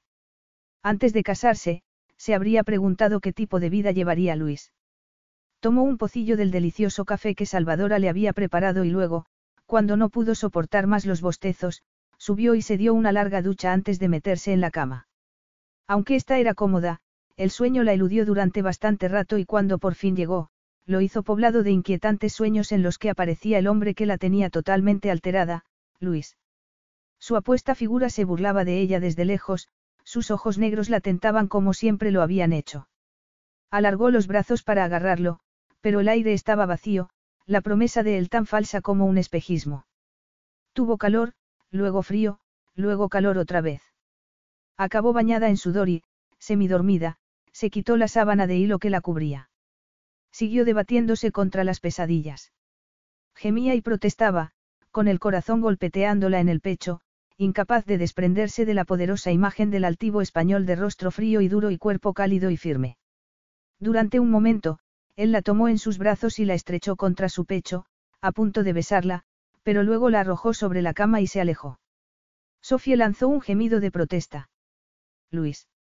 Luis pasaba de puntillas por el pasillo cuando oyó un grito de alarma que provenía de la habitación de Sofía y se detuvo. Se quedó silencioso ante la puerta cuando volvió a oír que ella emitía un sollozo ahogado. ¿Y su nombre? Gritaba su nombre. Virgen Santa. Sintió que se le hacía un nudo en el estómago. Algo en el sonido de aquel grito le causó un extraño anhelo. Abrió la puerta suavemente y luego se detuvo mientras esperaba a que sus ojos se acostumbrasen a la oscuridad. Dios santo. exclamó en un susurro inaudible. Los postigos estaban abiertos y la luna iluminaba a Sofía con su luz plateada, como si fuese una criatura fantástica salida de un cuento de hadas. Llevaba un camisón corto de raso que se le había subido, dejándole un tentador muslo al descubierto. Tenía un brazo echado hacia atrás, por encima de la cabeza, y el dorado cabello esparcido por la almohada. Luis sintió el dulce pulso del deseo al mirarla. Sofía se dio la vuelta otra vez y abrió los ojos. Frente a ella se hallaba el rostro arrogante con los ojos más negros que nunca fijos en ella. Luis. exclamó incrédula, como si su sueño se hubiese hecho realidad. Te oí gritar, dijo él, sin especificar qué había dicho ella. Pensé que quizá tuvieses una pesadilla. Ella se sentó, sin darse cuenta de que tenía los pechos desnudos, por encima del camisón, consciente solo de que los sentía turgentes y ansiosos mientras él la miraba de aquella manera. ¿Qué? ¿Qué hora es? preguntó, llevándose la mano a la garganta. Muy tarde, las cuatro. Duérmete, Sofie, que lo necesitas. Ella nunca lo había oído hablar con tal dulzura y se volvió a recostar en las almohadas. Duerme, le volvió a decir él. Sofía se cubrió con la sábana hasta la barbilla, lo cual le causó a Luis disgusto y alivio a la vez. Esperó a que la respiración de ella se hiciese regular y luego, con un anhelo que parecía haber invadido cada poro de su cuerpo, se apartó de la cama.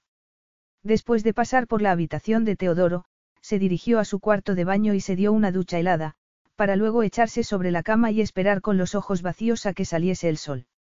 Sofía se levantó desorientada, una sensación que no le quitó del todo un largo baño.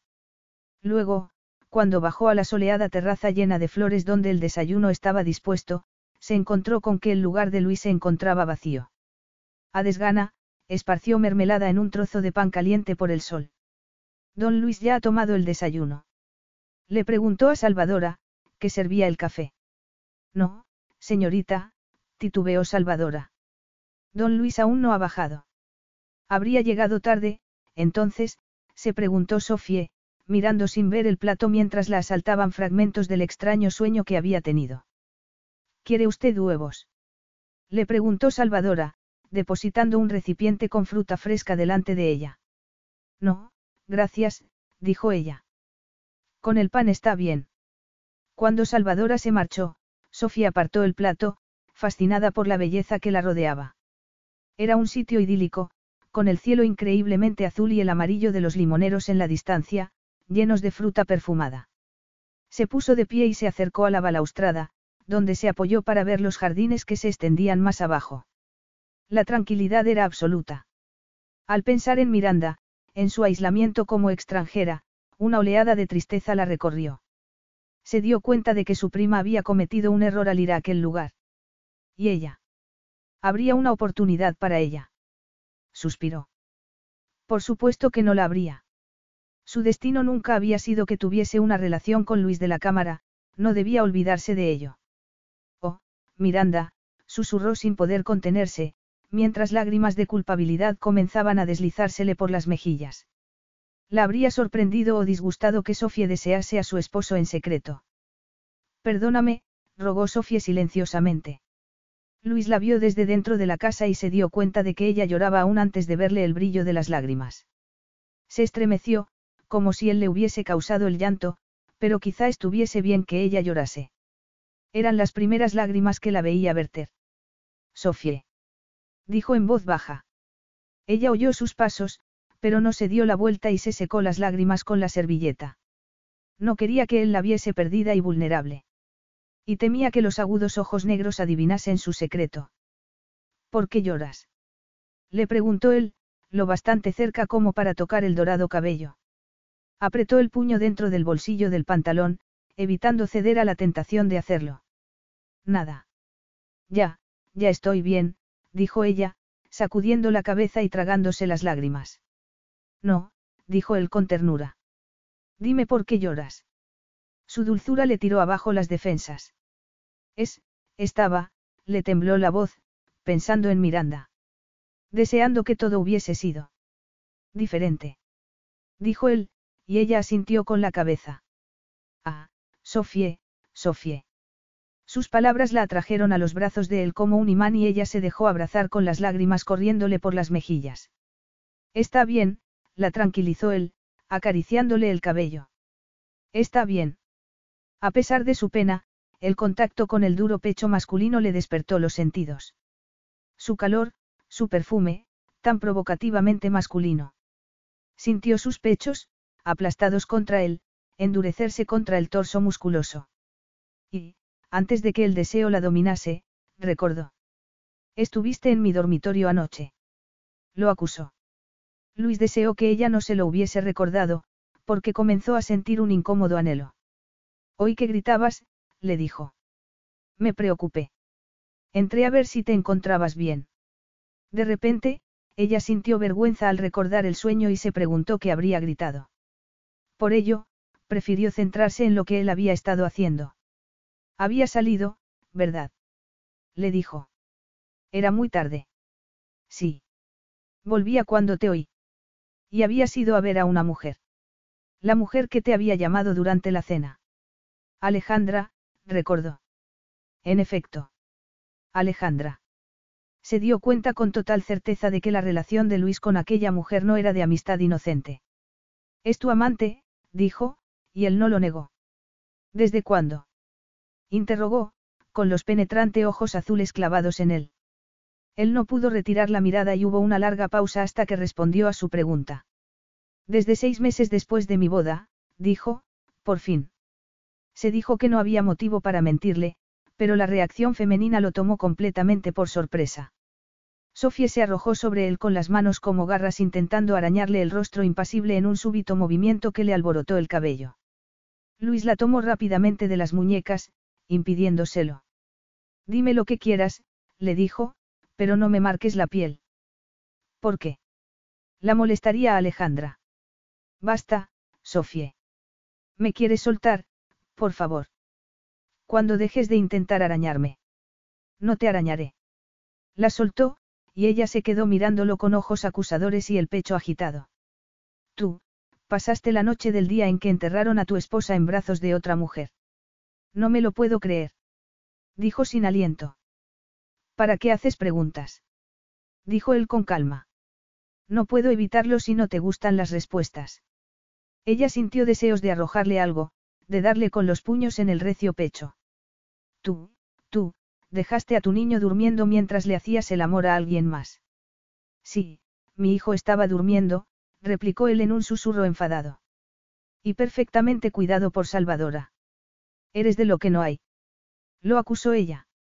No podrías haber dejado pasar un tiempo razonable antes de permitir que se te desatara la libido. O quizá este es el tipo de cosa que hacías cuando Miranda estaba viva. Cállate.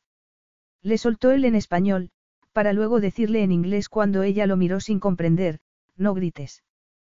Pero Sofía negó con la cabeza. ¿Qué tipo de hombre puede visitar a su amante la noche del funeral de su mujer? Se preguntó, sintiendo cómo la abandonaba la rabia, dejándola agotada. Se dirigió hasta una de las sillas para sentarse, con los ojos desenfocados. Dios santo, no me extraña que Miranda fuese tan infeliz. Pero Luis había tenido suficiente de sus acusaciones y sus juicios. Se dirigió hasta ella y la tomó de los brazos, haciéndola levantarse. ¿Qué sabes tú de mi matrimonio? Le dijo. Lo suficiente. ¿Quieres hacer el favor de callarte, Sofie? Jamás. Vio el temblor decidido de la boca femenina y algo dentro de él se rompió, como un elástico que hubiera sido estirado demasiado. Con un gemido furioso, la atrajo hacia sí, aplastando su boca contra la de ella con fuerza. Rabia, frustración, y una sensación de injusticia parecieron explotar como yesca, encendiendo un fuego dentro de Sofie cuando sus labios fueron apresados por los de él de la misma forma con que había soñado la noche anterior. La fantasía se convertía en realidad. Pero no era lo correcto. Entonces, porque permitía que la besase, con la respiración entrecortada, pero no tanto que no le impidiese emitir un leve suspiro de ansia. Y porque el contacto de sus labios le hacían sentir que se derretía, que ardía de un deseo tan grande que sus manos anhelaban meterse por debajo de la camisa de seda blanca. Porque le parecía que era la primera vez que un hombre la besaba. Lo cierto era que ningún hombre lo había hecho. De aquella manera, no. Luis sintió que los brazos femeninos le rodeaban el cuello y el movimiento hizo que sus suaves y redondos pechos se apretaran contra él, su rabia aumentó juntamente con su deseo. Dios, podría subirle la falda y... y... Dios. exclamó en español, furioso. Dios mío. A través de la dura y dulce presión de los labios masculinos y el ansia de sus pechos turgentes, Sofía sintió cómo hervía el calor y el deseo hasta quemarla. Sin embargo, aquel era el hombre que le había sido infiel a su prima, que había estado con su amante la noche anterior. Un hombre cuya sexualidad era tan potente que parecía que podía causar que cualquier mujer se rindiese a él sin quejarse, entregada, ansiosa de sus besos y sus caricias. Como ella en aquel momento. Se arrancó de sus brazos y se enfrentó a la mofa en los oscuros ojos masculinos, pero tenía la respiración tan entrecortada que tuvo que esperar antes de recuperar el aliento lo bastante como para hablar. Con esto me basta para darme cuenta. Explotó. Para saber el tipo de hombre con quien se casó Miranda, alguien capaz de besar a una mujer con el solo objetivo de hacerla callar. Pero Luis negó con la cabeza. Aquel no había sido su único objetivo. Había deseado besarla la noche anterior y muchas veces antes de entonces. Hace mucho que lo deseábamos los dos, dijo, y tú lo sabes, Sofie, así que no te molestes en negarlo. La respiración de ella seguía entrecortada y los ojos le relampaguearon. Sí, vi la forma en que me miraste el día en que nos conocimos, como si quisieses arrastrarme de los pelos hasta la cama más cercana. Y tú, como si no hubieses puesto objeción a que lo hiciese, señaló él, con la voz suave como la seda. Oírlo decir la verdad solo sirvió para aumentar su sensación de vergüenza. Ya supe entonces el tipo de hombre con el que se estaba por casar Miranda, el tipo de don Juan dispuesto a conquistar cualquier mujer dispuesta a ello. Ojalá se lo hubiese dicho entonces gimió. Si no hubiese estado embarazada, se lo habría dicho. Me parece que te has pasado de la raya, Sofie, le dijo él con voz peligrosamente suave. Había intentado proteger el recuerdo de su mujer por respeto a su muerte, pero no quería vivir una mentira ni permitir que Sofie sacase conclusiones falsas que lo dejarían malparado a sus ojos para siempre, era demasiado orgulloso para ello, no me dejas más alternativa que contarte la verdad sobre mi matrimonio, dijo, con los ojos desafiantes. Y luego, si quieres, juzgame. Sabiendo que te conviene mentirme. ¿Crees que me protegería con mentiras? Nunca. Le dirigió una mirada desdeñosa que resultó extrañamente convincente. Es doloroso volver atrás, comenzó él lentamente. Es que, al principio, tu prima me gustaba mucho, era divertida y dulce, y un poquitín alocada, suspiró, pensando en la cantidad de vidas que se vivirían de forma diferente si se pudiese ver un poco el futuro. Ambos lo pasábamos bien. Qué frío que lo haces parecer, Luis. No es frío, era así, la contradijo él, nunca estuve, enamorado, de Miranda, Sofie. Ella lo sabía, nunca intenté engañarla. Era hermosa y llena de vida y nos lo pasábamos bien, pero ella también sabía que nuestra relación no tenía un compromiso de futuro. Pero te casaste con ella. exclamó ella, mirándolo frustrada. ¿Por qué te casaste con ella si no la amabas? Me casé con ella porque, como bien sabes, estaba esperando a mi hijo. Un niño que no buscaba, al menos, añadió con pesar, por mi parte. Sofía negó con la cabeza rehusándose a creerlo. Si lo que tratas de decir es que Miranda se quedó embarazada a propósito, sé que no fue así. Miranda no estaba tan desesperada como para eso. Tomaba la píldora, me lo dijo. ¿Qué más te dijo? Que era verdad que el embarazo no fue buscado, pero que había estado mal del estómago y que... Sofie, la interrumpió él. No quería ensuciar el recuerdo de tu prima, pero no fue un accidente que se quedase embarazada, créeme. Buscando unos papeles, encontré sus anticonceptivos. Intactos. Me enfrenté a ella con la evidencia y reconoció que había dejado de tomarlos sin decírmelo. Oh, Dios, dijo Sofie, sin aliento. Recordaba la excitada conversación de Miranda después de la boda. Le había dicho a Sofie que Luis era el hombre más arrebatador que había conocido en su vida, que le había bastado una mirada para decirse, tiene que ser para mí. Lo habría planeado realmente. Habría utilizado el truco más antiguo para conseguir que un hombre se casase con ella. Con una opresión en el pecho, adivinó la respuesta. Tuvo una infancia terrible, le dijo, a la defensiva. Nunca podía contar con sus padres, tenía una inseguridad crónica. No culpo a Miranda por su comportamiento, le dijo suavemente, solo te digo cómo fue. Pero ¿por qué seguiste adelante y te casaste con ella? ¿Por qué estaba embarazada? Lo interpeló, los hombres ya no lo hacen, Luis. Si no la amabas, tendrías que haber sabido desde el principio que no funcionaría. Ya te lo he dicho. Era mi obligación. Era mi hijo además del de ella. Y Miranda no quería tener un hijo ilegítimo. Yo tampoco, desde luego. Ella decidió que el matrimonio funcionaría, y yo también. Ella quería disfrutar de la seguridad que tendría al estar casada conmigo, lo cual yo estaba dispuesto a darle, y yo tendría el niño que mi corazón ya había comenzado a anhelar. Entonces, ¿quieres decir que fue un matrimonio de conveniencia? Mejor dicho, un matrimonio de oportunidad, la corrigió él.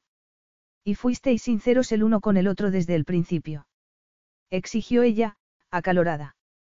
Le dijiste que no podrías serle fiel y le advertiste que pronto necesitarías buscar consuelo en otra parte.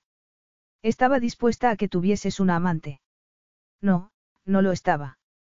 Respondió él después de una pausa. Y yo tampoco. Estaba totalmente dispuesto a respetar mis votos, Sofie. Soy un hombre de honor. Pero.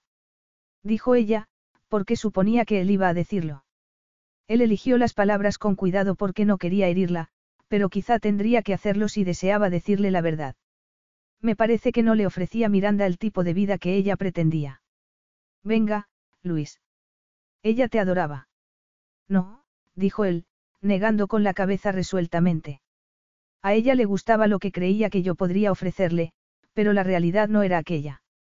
Ella adoraba el glamour y la vida de un playboy, que era la que yo llevaba cuando nos conocimos. La vida de esposa y madre en La Rioja no le apetecía en absoluto. Encontraba intolerable la lentitud con que todo sucedía. Quería vivir en Barcelona, a la que llamaba, el París junto al mar, pero ello no era posible. Podríais haber encontrado un término medio, haber ido allí los fines de semana. Y lo hicimos. Podríamos haber seguido haciéndolo una vez que Teo nació, pero, como te he dicho, un niño lo cambia todo. No necesariamente, objetó ella. Eso es lo que dicen los que no tienen niños, suspiró él, pero sí que te cambia la vida, Sofie, mucho más de lo que piensas. Salir hasta las tantas por la noche y dormir hasta mediodía no son compatibles con tener un bebé. Eso es lo que hacía ella.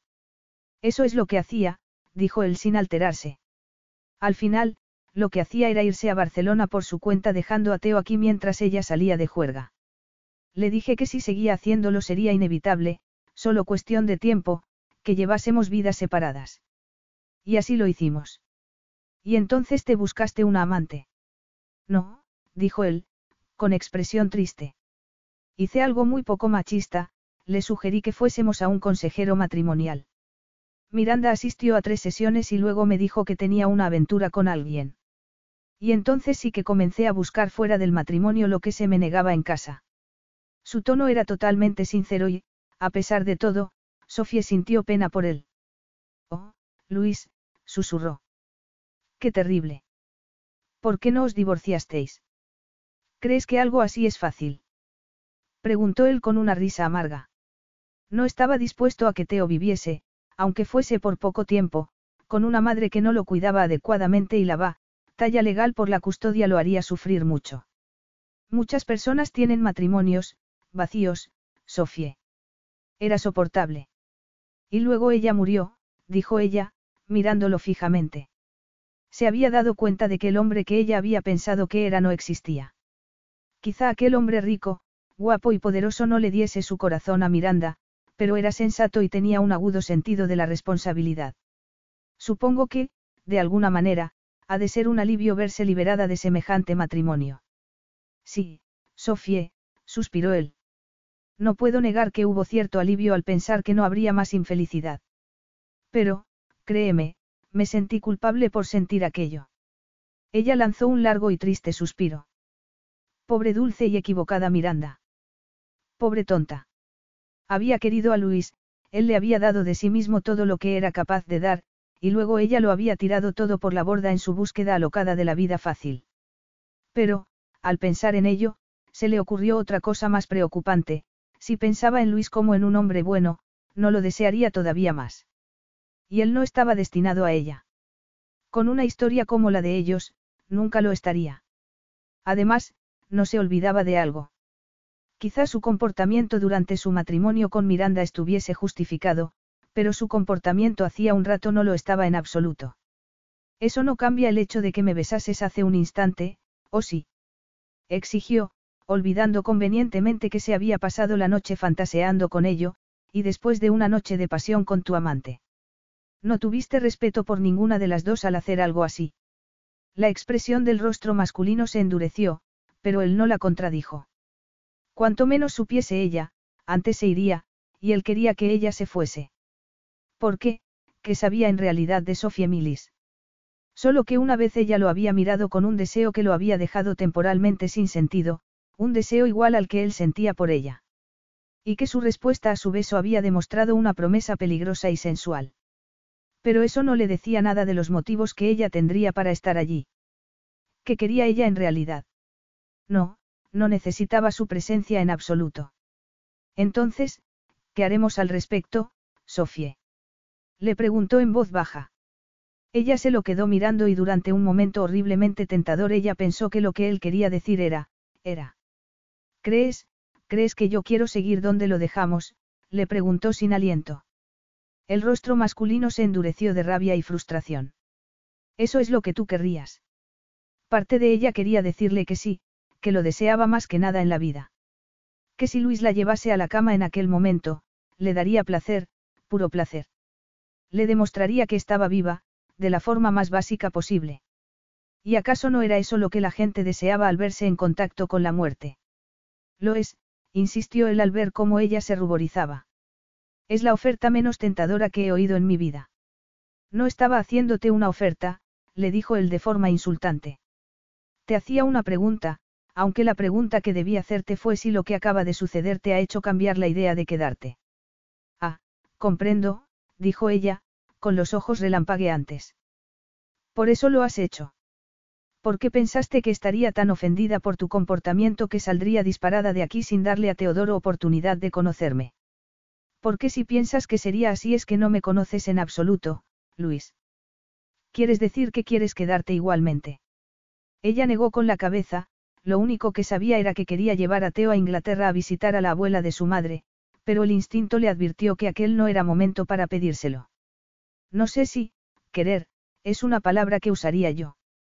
Quizá fuese mejor decir, necesitar.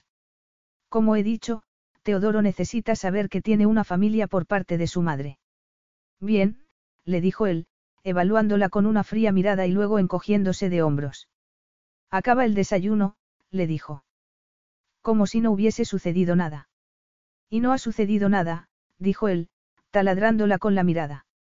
Y tampoco sucederá. ¿Quieres decir que no me volverás a besar?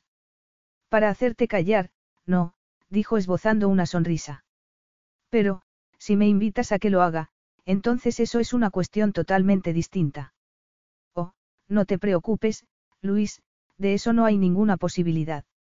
Si es tu intención quedarte, dijo él, sirviéndose café, propongo que al menos nos comportemos de forma civilizada. ¿Crees que podremos hacerlo, Sofie, comportarnos con amabilidad? Al ver la indecisión en el rostro femenino le dijo, ¿tienes alguna otra alternativa? Que comamos separados. Que no tengamos contacto durante tu estancia. Porque si es así, verás muy poco a tu sobrino, a quien dices querer conocer. Desde luego que quiero conocerlo. ¿Por qué otro motivo crees que estoy aquí? Se me ocurre más de una, dijo él, encogiéndose de hombros y tomando un melocotón. Por ejemplo. Quizá quieras averiguar si tu prima te ha dejado algo de dinero del que yo puedo haberle pasado. Sofía tuvo que sentarse antes de que le cediesen las rodillas. Dios santo, Luis, no dejas de sorprenderme, dijo secamente. Y pensar que yo creía que la opinión que tenías de mí no podía ser peor. Qué equivocada estaba. Perdona que te desilusione, pero tu dinero no me interesa. Compréndelo, Sofía. Si mi mujer sabía y aceptaba mi relación con Alejandra, entonces no veo el motivo por el que tú te sientas ofendida, ¿verdad? Y no tiene sentido que discutamos. Da igual lo que piense de ti o lo que tú pienses de mí, ya que no tenemos nada en común salvo nuestra relación con Teo, aunque nuestros cuerpos nos digan lo contrario. De acuerdo, dijo ella, a quien sus palabras le habían dado como si de flechas se tratasen, supongo que podré ser amable unos días. Bien. Y antes de que me olvide, continuó él, comenzando a pelar el melocotón. Tengo que asistir a una boda familiar en Madrid la semana que viene y me llevaré a Teo conmigo. Si sigues aquí, quizá quieras venir. ¿Lo dices en serio? ¿Por qué no? No es demasiado pronto. No guardarás nada de luto. La vida continúa, Sofie, y en particular, la vida de mi hijo. Será una reunión familiar y habrá parientes cercanos, que hace meses que no ven al niño. Desearán abrazarlo y expresarle su cariño en un momento como este. Y consolarte también a ti, dijo Sofía con voz hueca. El viudo desconsolado. La miró sin alterarse. Depende de ti, le dijo. Ven si quieres o quédate, a mí me da igual. No, no tengo nada adecuado que ponerme para una boda de postín. Estoy seguro de que podremos encontrar algo, se puede encontrar ropa hermosa en la ciudad, dijo él, esbozando una sonrisa. Tendré que llevarte de compras, no. Fue un comentario autoritario, el tipo de cosa que un hombre le diría a su amante, algo que se imaginaba que le diría a Alejandra y tendría que haberla enfurecido. Entonces, porque se le aceleró el corazón como si estuviese por experimentar algo delicioso e ilícito. Capítulo 6. Luis se inclinó hacia adelante. Al Palacio Santo Mauro, por favor, le dijo al chofer en español. Sí, don Luis, asintió el hombre. El poderoso coche salió del aeropuerto hacia el centro de Madrid y Luis se echó hacia atrás en el asiento. Sofía miró por la ventanilla al paisaje que se veía desde la autopista y pensó en cómo había cambiado su relación desde que él le había contado la verdad de su matrimonio. Increíble. No habían discutido más, no había habido recriminaciones.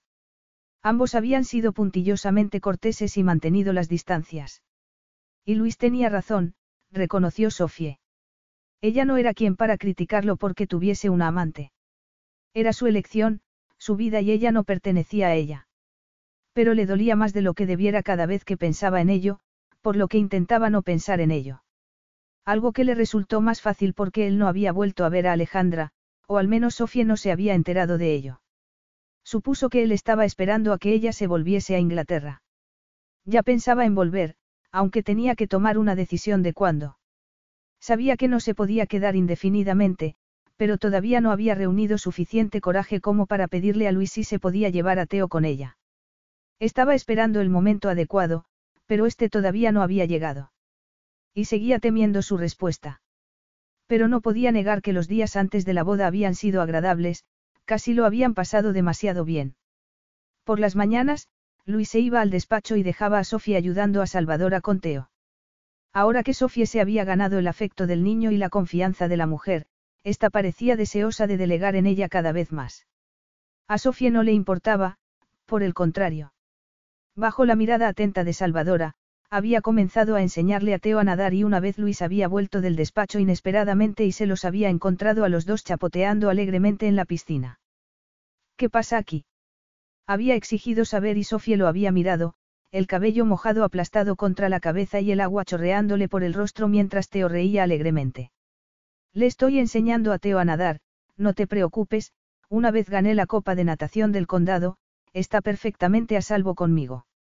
Ya veo, dijo él, recorriéndole el cuerpo con la mirada, pero la próxima vez, quiero que lo hables primero conmigo, Sofie, comprendido. De acuerdo, dijo ella, metiéndose un poco más en el agua. El traje de baño le pareció de pronto demasiado sugerente. Por si se te ocurre enseñarle montañismo, dijo él lacónicamente. Los días de verano eran largos y después de la hora de la siesta, Luis parecía haber decidido llevarla a pasear y mostrarle los sitios más hermosos de la región. Una tarde deliciosamente fresca, los tres habían ido a la montaña mágica de Aralar, en Navarra, poblada de hayas centenarias, cervales y espinos. Sofía había llevado un sencillo picnic y sacó las cosas de la cesta mientras Luis se subía a Teodoro a los hombros para que viese mejor mientras él les relataba la leyenda de San Miguel y Sofía escuchaba, hipnotizada. Es una historia preciosa, murmuró cuando él acabó. Y esto es hermoso, también, dijo, señalando con un gesto el verde paisaje. Pensabas que sería seco y duro. Un poco, dijo ella, pensando que había una época en que se había imaginado que él sería así, pero no lo era. Su carácter sensible y profundo no mermaba en absoluto su masculina sensualidad. Con cada minuto que pasaba, se daba más cuenta de por qué Miranda se había propuesto tenerlo para sí. Y por las noches, después de la cena, Sofía se retiraba a su habitación a ponerse al día con su correo y leer documentos que le mandaba Liam. Oliver le había mandado innumerables mensajes con el móvil y hablado varias veces, pero las conversaciones con él la habían desilusionado totalmente. Recordaba la excitación que había sentido cuando él la invitó a salir. Pero aquella excitación se había evaporado y solo sentía que él era un amigo. No necesitó pensar mucho para darse cuenta de la razón. Sabes lo mucho que quiero salir contigo, murmuró él una vez. Tendría que haberte invitado hace siglos, pero supongo que tu fama me lo impidió. Fama. ¿Qué fama? Rió ella. Oh, ya sabes. Tu fama de fría e inaccesible. Fría. Inaccesible. Apostaría el salario de un mes a que Luis no opinaba lo mismo. En una sola ocasión se había sentado en la terraza hasta las tantas con Luis, la luna un enorme disco en el cielo. Alrededor de ellos, las chicharras habían cantado su agudo coro mientras ella le hablaba de su empresa, sus sueños, sus esperanzas, y lo cerca que estaba de conseguirlos. Aplaudo tu ambición, dijo él suavemente y Sofía contuvo un suspiro. El sitio perfecto con el hombre perfecto. Excepto que él no lo era, se recordó. No debía olvidarse de ello. Y desde luego que no era perfecto para ella. Mira qué ciudad más hermosa, Sofía, dijo Luis cuando el coche entró en Madrid. Sofía admiró los edificios, sintió con inquietud que aquello se parecía demasiado a unas vacaciones. En aquel momento él se movió y no pudo evitar admirarle los poderosos muslos. Háblame de los novios, dijo, tragando e intentando no pensar en la boca que la había besado hacía unos días. El coche volvió a acelerar. ¿Quiénes son? Ojalá se despertase el niño para darles que hacer y desviar su atención del negro brillo de sus ojos.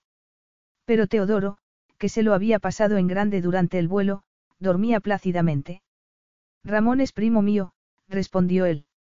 Y la novia se llama Estela. Llevan años de novios. Entonces, la quiere. Él giró la cabeza y vio el desafío en los ojos femeninos. Se dio cuenta de que lo que ella quería decir era si aquel matrimonio sería una réplica del suyo. Ramón ama a Estrella con locura, dijo, y por primera vez en su vida encontró que envidiaba a alguien. Bien, supongo que eso es algo. Sí. Y ella es demasiado apasionada como para siquiera pensar en compartir su esposo con otra mujer. Eso también es algo. Dijo ella con sequedad. Así que eres una romántica, Sofie. Se burló. Creo que el matrimonio tendría que significar renunciar a todos los demás. Eso es lo que dicen los votos. Es verdad, eso es lo que dicen. Inquieta al ver que estaban de acuerdo en tantas cosas, Sofía siguió preguntando. Entonces, ¿habrá muchos parientes tuyos en la boda? Sí. Muchos. Mis padres, mis hermanas, y un montón de otros primos. Y la crema de la aristocracia española, supongo.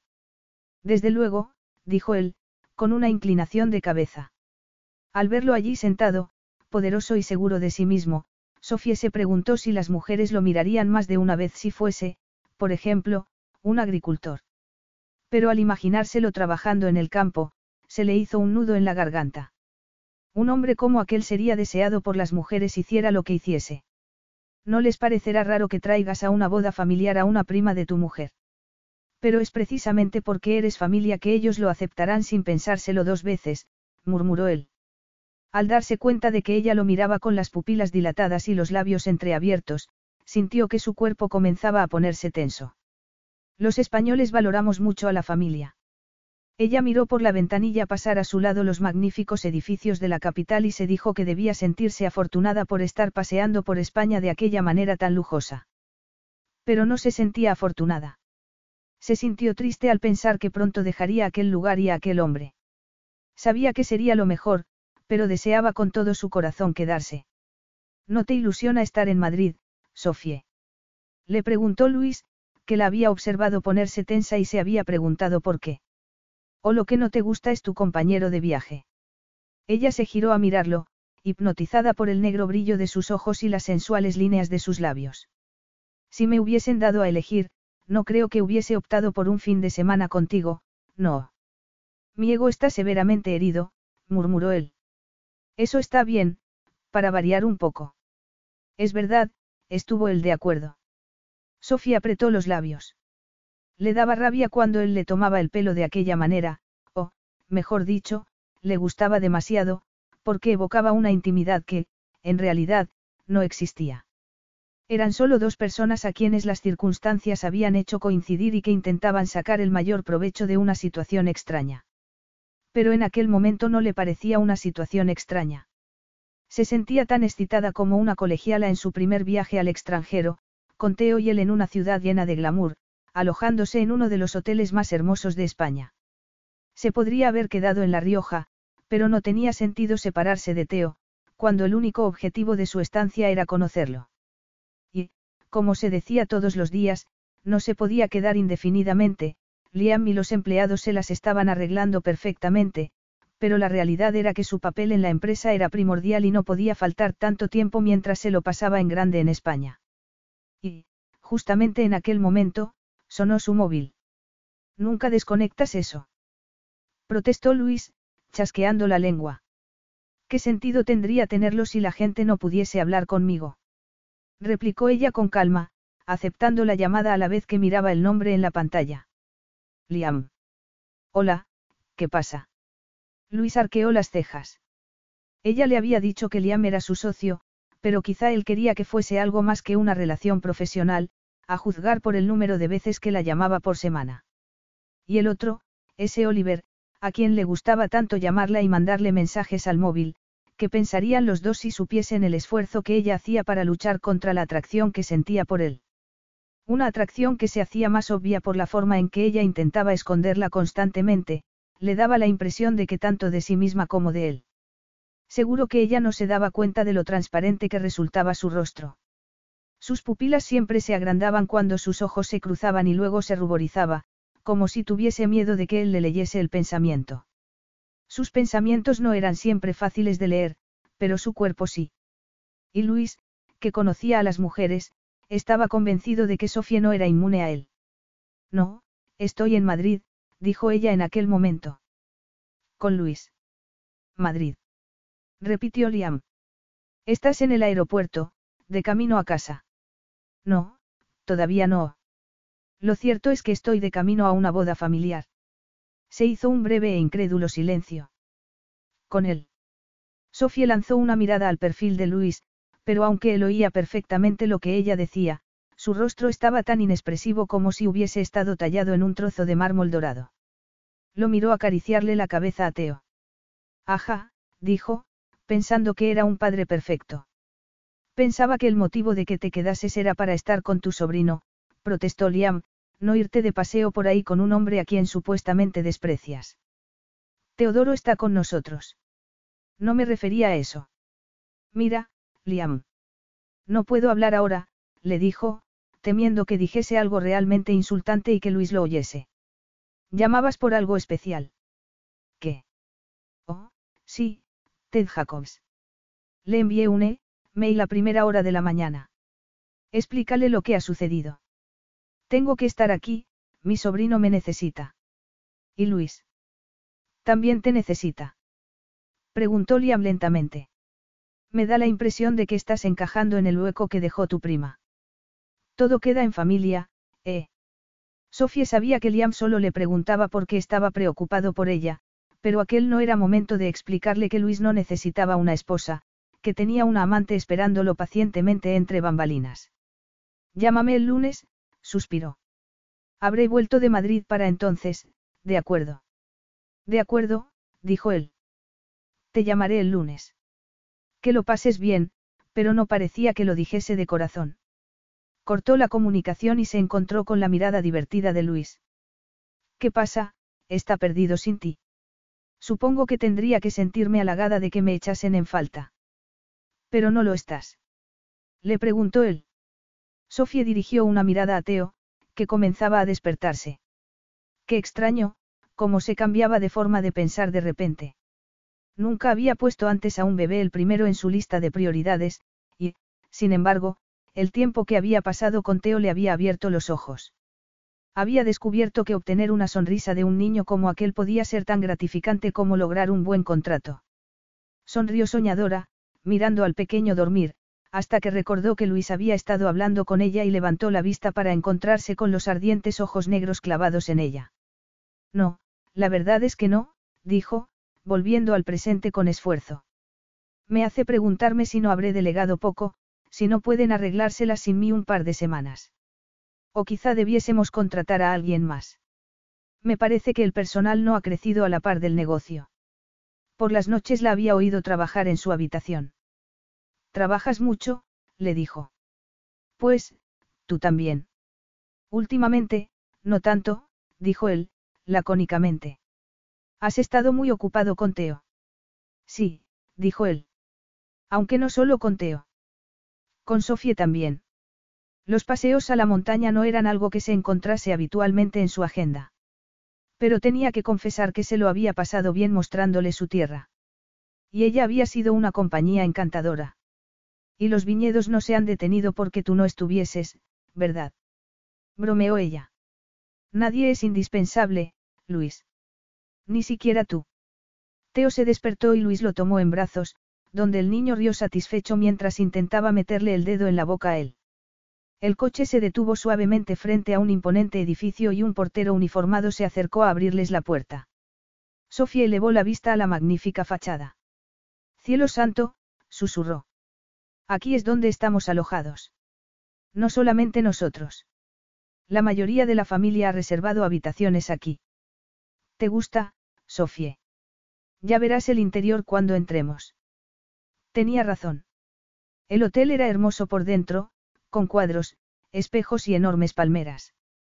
El techo abovedado era altísimo y el aire acondicionado proveía un frescor agradable. Costaba trabajo no sentirse un poco azorado ante tanto lujo, pero Teo no le dio tiempo para ello.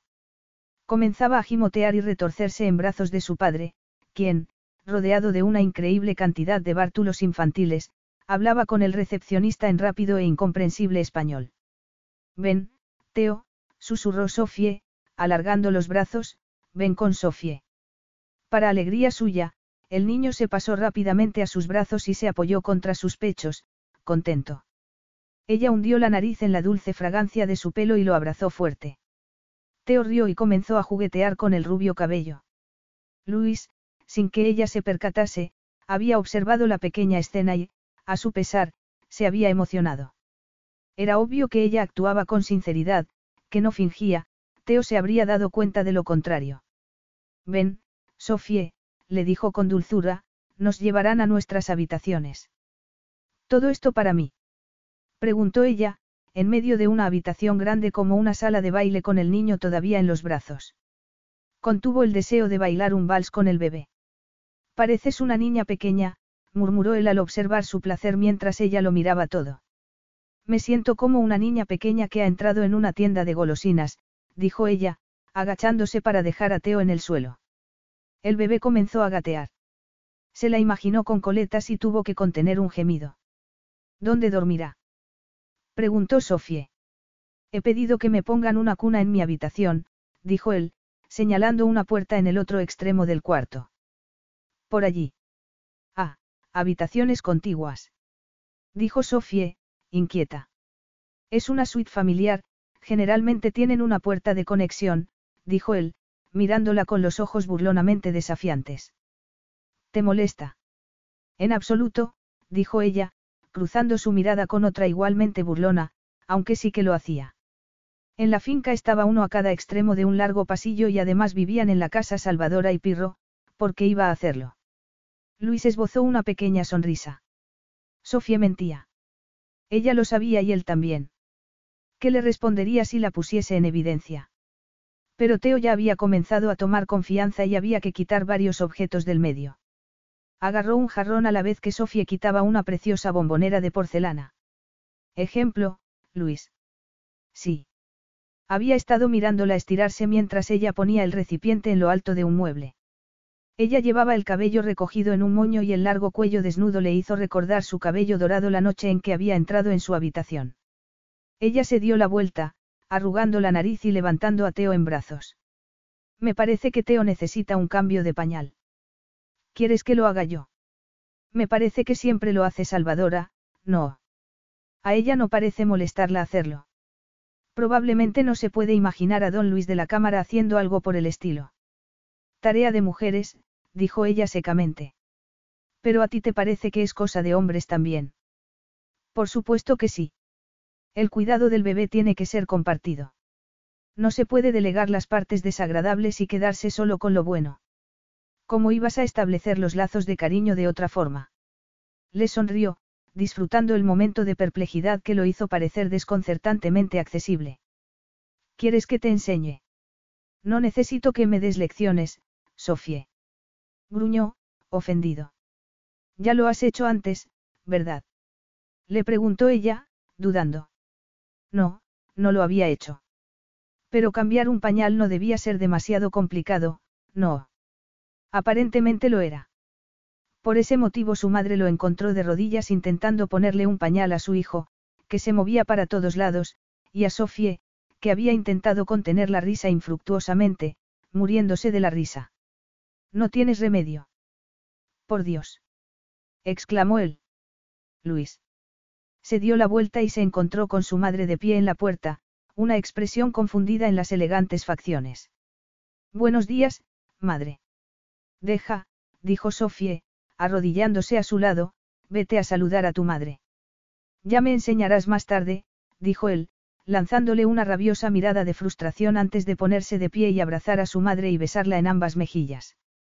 ¿No has traído a Salvadora contigo? Le preguntó su madre en español. Se está poniendo vieja, madre, le dijo él, negando con la cabeza. Además, Sofía dijo que me vendría bien tener que hacerme cargo yo solo de la responsabilidad del niño. Ah, de veras. Preguntó su madre, mirándolo con ojos interrogantes. Pero para entonces, Sofía había levantado al alegre chiquillo y se lo acercó a su abuela, que inmediatamente lo tomó en sus brazos y le besó los rizos de ébano. Mira qué guapo que está. exclamó mientras Teo comenzaba a jugar con su exquisito collar de perlas. ¿Verdad que sí? Sonrió Luis y luego comenzó a hablar en inglés. Madre, necesito llevar a Sofía a comprar un traje para la boda. Y quieres dejarme a cargo de Teo, ¿verdad? Sonrió la madre. ¿Te importa? Importar. Déjamelo una semana, si quieres, Ornas. Será mejor que nos demos prisa si no queremos que se nos haga tarde, dijo Luis, tras mirar el reloj. Detuvo a un taxi y le dijo que los llevase al barrio de Salamanca, donde se encontraban las tiendas más elegantes de la ciudad. ¿Crees que a tu madre le importa que yo haya venido? Preguntó Sofía cuando se hallaban frente a la puerta de una de las selectas tiendas, dijiste que no la molestaría. No, creo que no, murmuró él. ¿Por qué iba a molestarla? Me pareció que me miraba de una forma rara en el hotel. Sospechaba que su mirada tenía algo que ver con su revelación de que Sofía le había dado un consejo y él lo había aceptado. Probablemente fue ver a su hijo mayor de rodillas, cambiando un pañal, comentó con ironía, venga, entremos, Sofía. Dile a la dependienta lo que estás buscando. Los trajes eran una maravilla y a Sofía le costó decidirse entre dos de ellos, uno largo de seda color azul hielo con un abrigo a juego que podría llevar en la iglesia y otro más chiqui y severo en un sofisticado color gris. No me puedo decidir. ¿Cuál? dijo, volviéndose a la vendedora. Date la vuelta, dijo la voz profunda y aterciopelada de Luis. Lentamente, ella se dio la vuelta, consciente de la mirada de los oscuros ojos. Cómprate el azul, le dijo él, quitándole importancia, aunque tenía la boca seca por el deseo. Te va bien con los ojos, y el vestido se le ajustaba a las curvas como una segunda piel. Pero cuando Sofía salió del cambiador, se encontró a Luis cargando el gasto a su cuenta. ¿Se puede saber qué estás haciendo? ¿A ti qué te parece, querida? Soy perfectamente capaz de comprarme mi propia ropa. Pero este es un gasto inesperado. No tenías calculado tener que comprarte algo de este valor. Déjalo, Sofie, déjame que te lo compre. No, desde luego que no. Tome, le dijo a la dependienta con una sonrisa cortés, y le quitó la tarjeta de crédito de Luis de entre los dedos para reemplazaría por la suya. Se hizo un silencio cargado de electricidad. Eres muy obcecada, querida, le dijo él con suavidad. ¿Y tú, acaso no eres obcecado también? replicó ella. ¿O es que ninguna mujer te ha devuelto un regalo antes? ¿Y por qué iban a hacerlo cuando para mí es un placer dárselo? Le preguntó él seriamente, ¿por qué lo rechazas? Le preguntó en un susurro cuando la dependienta se dio la vuelta para envolver el traje. Tiene que ver con algo llamado, orgullo, Luis, dijo Sofie. Nunca había estado con una mujer que se relacionase con él en sus propios términos. ¿Por qué me haría sentir como una mantenida? Luis esbozó una sonrisa cínica. El orgullo no era una palabra que asociase generalmente con las mujeres de su vida. Además, aquel no era el momento para explicárselo, pero las mantenidas generalmente ofrecían favores como retribución por los regalos. Sofía lo miraba con una expresión tan furiosa que si le decía algo así, era capaz de darle un bofetón en el medio de la tienda. Se encogió de hombros con impaciencia, capitulando de forma totalmente inusual en él. Pues de acuerdo. Paga por él si insistes. Oh, muchas gracias, dijo ella, sarcásticamente. Es lo que pretendo hacer. Se moría por someterla de una forma que haría que ella aceptase su regalo entre suspiros. Haber hecho una escena y rechazado su oferta frente a la dependienta. Ella, que hablaba de orgullo, no se daba cuenta de que había ofendido su orgullo masculino. Durante el camino de vuelta al hotel, Sofía lo sintió hervir como una olla de presión a punto de estallar y finalmente suspiró y le miró el duro perfil. Desde luego, si vas a estar malhumorado el resto del día. ¿Por qué iba a estar malhumorado? Le preguntó él, sin darse por aludido. ¿Por qué no te has salido con la tuya? Pensaba que no nos íbamos a criticar mutuamente durante este viaje, así que te resulta muy difícil ser indulgente con mis deseos de independencia. Él la miró fijamente a los ojos y vio el relámpago de humor en ellos. Muy bien, obcecada Sofie, suspiró. Tema cerrado, acabado. Ahora, relájate y disfruta de la ciudad. Capítulo 7. A Sofía apenas le quedó tiempo para ducharse y vestirse para la boda. Acababa de aplicarse el lápiz de labios cuando Luis llamó a su puerta. Sofía. ¿Estás lista? Sofía se lanzó una última mirada en el espejo y asintió. Mas no se podía hacer. Sí, pasa. Luis entró en la habitación con Teo en sus brazos. Al verla, se quedó de piedra. Los ojos se le entornaron como a un peligroso felino ante una presa inesperada. Sofía se llevó los dedos a la cara. Se habría manchado con rimel la mejilla. ¿Qué pasa? Tengo algo mal. Mal. Madre de Dios. Nunca nada había estado mejor. Parecía una diosa que había cobrado vida. Luis sintió que comenzaba a latirle una sien y también la ingle. Sacudió la cabeza. Llevas maquillaje, comentó con voz ronca. Pero, por supuesto que llevo maquillaje. Me tendré que codear con un montón de aristócratas, así que tengo que estar lo más guapa que pueda, no. Pero normalmente no te molestas en maquillarte. Ya lo sé. Solo en ocasiones especiales. Siempre me ha parecido una tontería tener que pasarme horas poniéndome algo que al rato me tengo que quitar. La delicadeza de sus facciones combinada con los enormes ojos azules hacía que, al contrario que muchas mujeres, pudiese llevar la cara lavada. Pero con maquillaje, Luis contuvo el aliento, estaba magnífica. Los ojos, orlados por las oscuras pestañas, parecían dominarle el rostro y el brillante lápiz de labios hacía que su boca resultase provocativa. La piel dorada se veía suave y sensual como la seda. ¿Y el vestido? La seda se le pegaba al cuerpo y le marcaba eróticamente los pechos y las caderas, resaltando sus esbeltas curvas. Cielo santo, exclamó Luis para sí. De haber sido otra mujer, le habría sugerido que se dejase el cabello suelto, pero con ella no podía hacerlo. Estás hermosísima, querida, le dijo. Él también lo estaba, si ese adjetivo podía aplicarse a un hombre tan inequívocamente masculino. La hermosura también podía ser angulosa y delgada, dura y a la vez suave y sensual. Su apuesto cuerpo, enfundado en el traje de etiqueta, parecía tener las piernas más largas, las caderas más estrechas. Debía de haberse afeitado, porque su rostro ya no tenía la suave sombra de la barba. Su cabello brillaba con las gotas de una ducha reciente. Haciendo un esfuerzo por apartar los ojos de él, Sofía miró a Teo, resplandeciente con un traje de marinero blanco con vivos azules. Y tú estás guapísimo, Teo. Susurró ella. Qué niño tan elegante. Teo le sonrió e hizo gorgoritos. De repente, la enorme habitación pareció demasiado pequeña. Luis deseó que estuviesen solos. La tentación de tomarla entre sus brazos y quitarle el carmín con sus besos era irresistible. Tragó el nudo que tenía en la garganta. Venga, vamos, dijo roncamente. Un coche los esperaba para llevarlos a la iglesia antigua llena de flores. Sofía sintió las miradas curiosas cuando entraron al templo y se dirigieron a los primeros bancos para sentarse con la familia. ¿Eran imaginaciones suyas o también oyó murmullos en español? Se preguntarían quién era la mujer rubia que acompañaba a don Luis de la Cámara y a su hijo. Fue una ceremonia muy emotiva, pero en realidad, todas las bodas eran emotivas, ¿o no? Excepto la de Miranda, recordó Sofía de repente. Un vulgar registro civil en un día de caluroso verano, con Miranda pálida por su incipiente embarazo. Pero la voz de su prima había sonado inequívocamente triunfal al hacer sus votos y la respuesta de Luis había sido firme, aunque sin pasión. Totalmente diferente a la que estaban presenciando. La voz de la novia tembló cuando hizo sus promesas y la mirada de adoración en los ojos del novio hizo que Sofía contuviese el aliento y sintiese envidia por ellos se dio cuenta de que ella también quería algo así.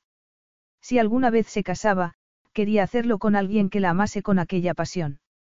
Quería amor con mayúscula, amor real y duradero. El tipo de amor que podía mover montañas. Y el hombre que se encontraba a su lado no se lo podría dar. Nunca jamás. Había comenzado a conocerla, e incluso a apreciarla, pero cuánto tardaría en confiarle a Teo lo suficiente como para permitirle que se lo llevase a Inglaterra. La recepción tuvo lugar en el salón del baile del hotel. Sofía no había asistido jamás a una fiesta tan lujosa. Sirvieron exquisita comida y finos vinos de la cámara. El perfume de los lirios que adornaban la sala lo invadían todo. Teo pasó de brazo en brazo mientras Luis presentaba a Sofía a sus tíos y primos. Aunque la curiosidad se reflejaba en los ojos de los familiares, nadie preguntó a qué se debía su presencia. ¿Qué pensarían? ¿Y qué pensaría Luis, perseguido por las hermosas mujeres de la fiesta. Sus ojos permanecían inescrutables, excepto por el brillo indulgente que reflejaban cuando una mujer tras otra intentó monopolizarlo. Luego, comenzó la música. Primero la novia y el novio, después los padres, los primos, todos comenzaron a bailar. Pasó un tío dando vueltas con Teo en sus brazos y una exquisita muchacha que miró a Luis con timidez. Él asintió casi imperceptiblemente y la tomó entre sus brazos. Hacen una pareja preciosa, murmuró en inglés una de las tías de Luis al verlos pasar. Es cierto, dijo Sofie, pero el corazón se le había acelerado y le dio rabia sentir un estúpido ramalazo de celos. No tenía ningún derecho a estar celosa, así que ¿por qué lo estaba? Fue a buscar un vaso de agua, dispuesta a que nadie la sacase a bailar, pero sin deseos de ver a Luis cambiando una hermosa mujer tras otra con cada pieza de baile. Se escondió detrás de un enorme tiesto con una planta, hasta que una profunda voz penetró sus contradictorios pensamientos, haciéndola temblar. Sofie. Levantó los ojos y la alerta mirada oscura la encandiló. ¿Por qué estás escondida aquí? Le preguntó Luis suavemente. Tan escondida no estaría, dijo sonriendo, si me has encontrado, ¿verdad? Quería descansar los pies un poco.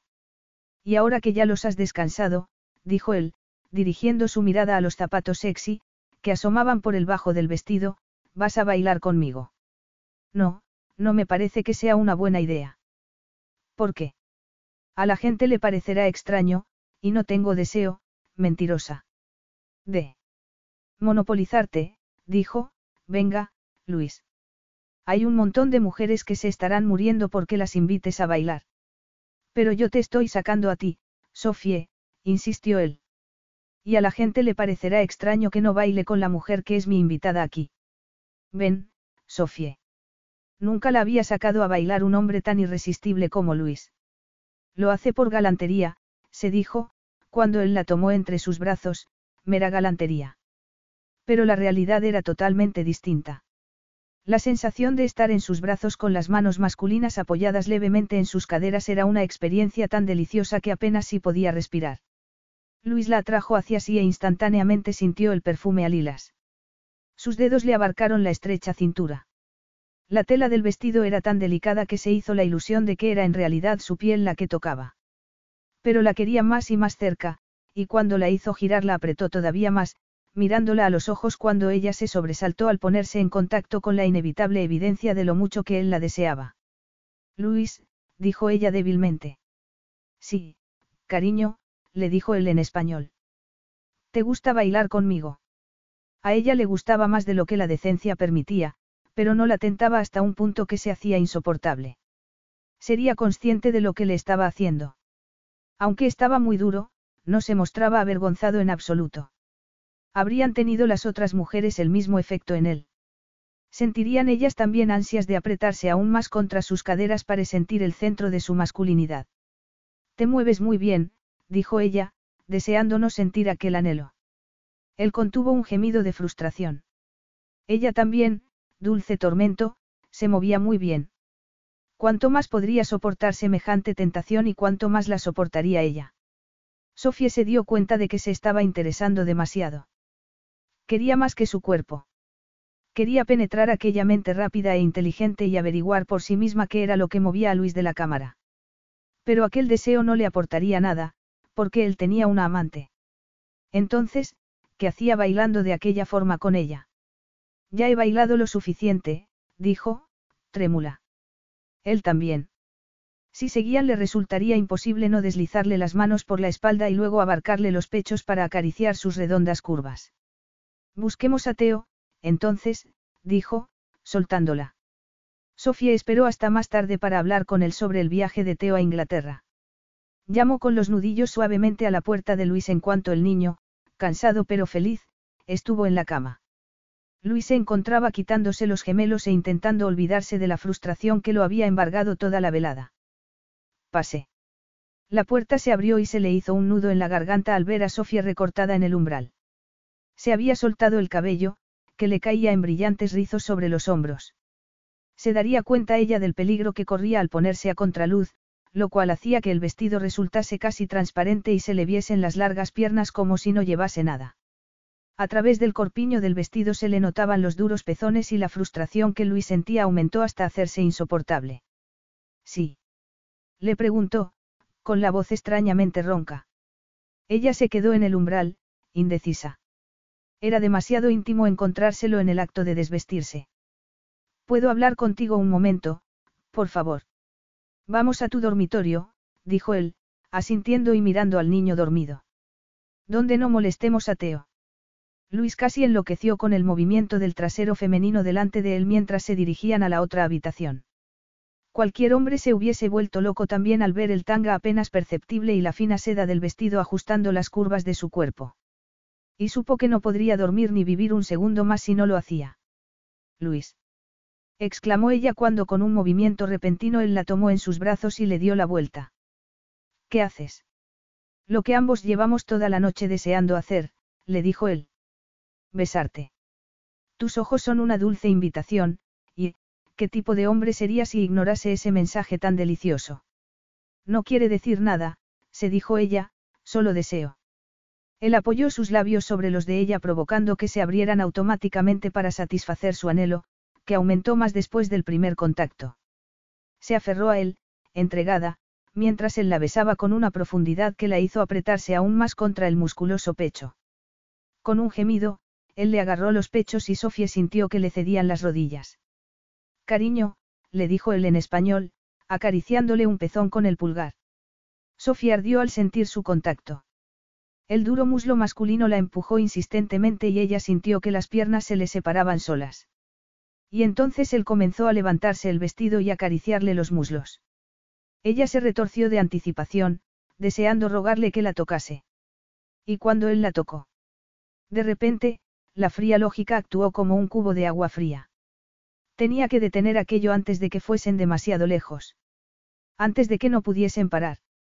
Como se había olvidado que aquel distante hombre de duro corazón era quien había hecho sufrir tanto a Miranda. Desoyendo las protestas de su cuerpo, dejó de besarlo y le quitó la mano de su pierna, intentando no ver el gesto frustrado de él. Los pocos días de abstinencia de Alejandra te han hecho buscar una amante sustituya. Dijo sin aliento, alisándose el vestido. Si ella no está disponible hay que aprovechar a quien sea. Alejandra no es mi amante. Exclamó él, negando impaciente con la cabeza. ¿Desde cuándo? Desde este momento. Te acostaste con ella la noche del funeral. Supongo que no te habrás olvidado, no. No me acosté con ella. Protestó él. Entonces, ¿para qué corriste a verla, a jugar a las damas? ¿Qué pensaba, que lo único que podía ofrecer era placer sexual, se preguntó enfadado. Fui a verla porque me di cuenta de que nuestra relación había acabado. Un buen momento, dijo ella secamente. La muerte te hace enfrentarte a la realidad y la realidad era que Alejandra pretendía de mí mucho más de lo que yo estaba dispuesto a dar. ¿Qué quería? Nuestra aventura era solo eso para mí, una aventura, suspiró él. Pero ella, equivocadamente, se había hecho a la idea de que como yo estaba libre, ya no había obstáculos en nuestro camino. Y que pronto seríamos una pareja. Quería casarse contigo. Aunque no lo dijo, dijo él suavemente, por delicadeza, creo que sí, que ese era su deseo. Sofía sintió que hervía de rabia. Era aquella la forma en que trataba a todas sus amantes. Las descartaba cuando ellas comenzaban a exigirle que se comprometiese emocionalmente. Y encima había intentado hacer el amor a ella, y ella, como una imbécil, casi había caído en su hechizo. Tenía que irse. Irse en aquel mismo momento. Me insultas con tu intento de hacerme el amor, le dijo con frialdad. Y tratas a las mujeres como si fuesen seres inferiores. Me vuelvo a Inglaterra, Luis, y quiero llevarme a Teodoro conmigo. Capítulo 8. Luis se la quedó mirando, todo el deseo que sentía por ella desapareció al oírla decir aquello tan increíble. ¿Me puedes repetir lo que has dicho? Dijo lentamente. Quiero llevar a Teo a Inglaterra. Mi abuela quiere conocerlo. No llevarás a Teo a ningún sitio. Soltó él.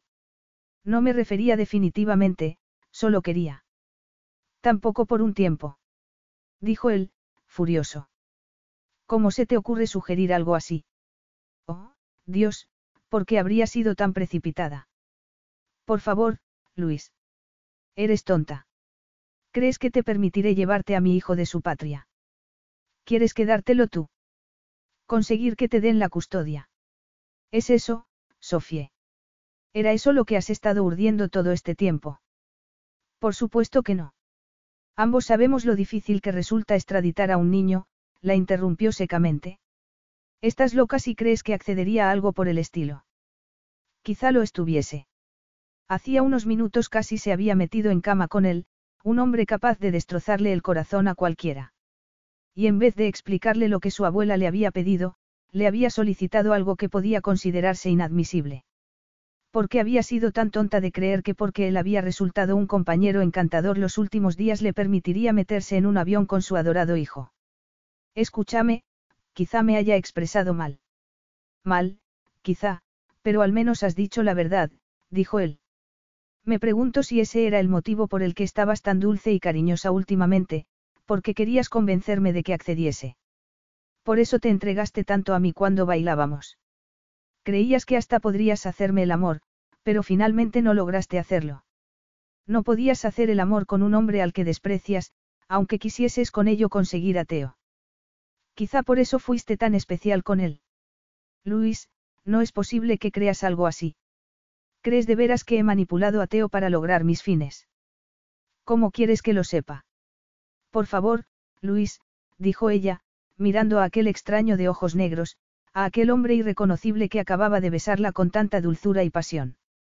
¿Es esa tu respuesta definitiva? Sí, dijo él, implacable. Entonces, no hay nada más que decir. No, dijo él. Ni una palabra más.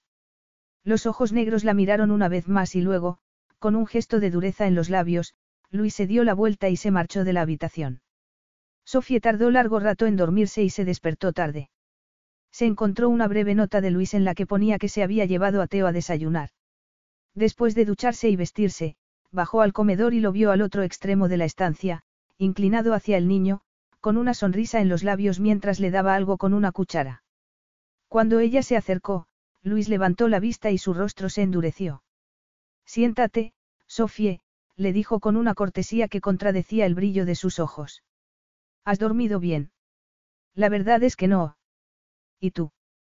Su furia había durado mucho, alimentada por la rabia de haberse sentido engañado y más aún por no haber hecho el amor con ella. No respondió a su pregunta. ¿Traes el pasaporte contigo? Le preguntó.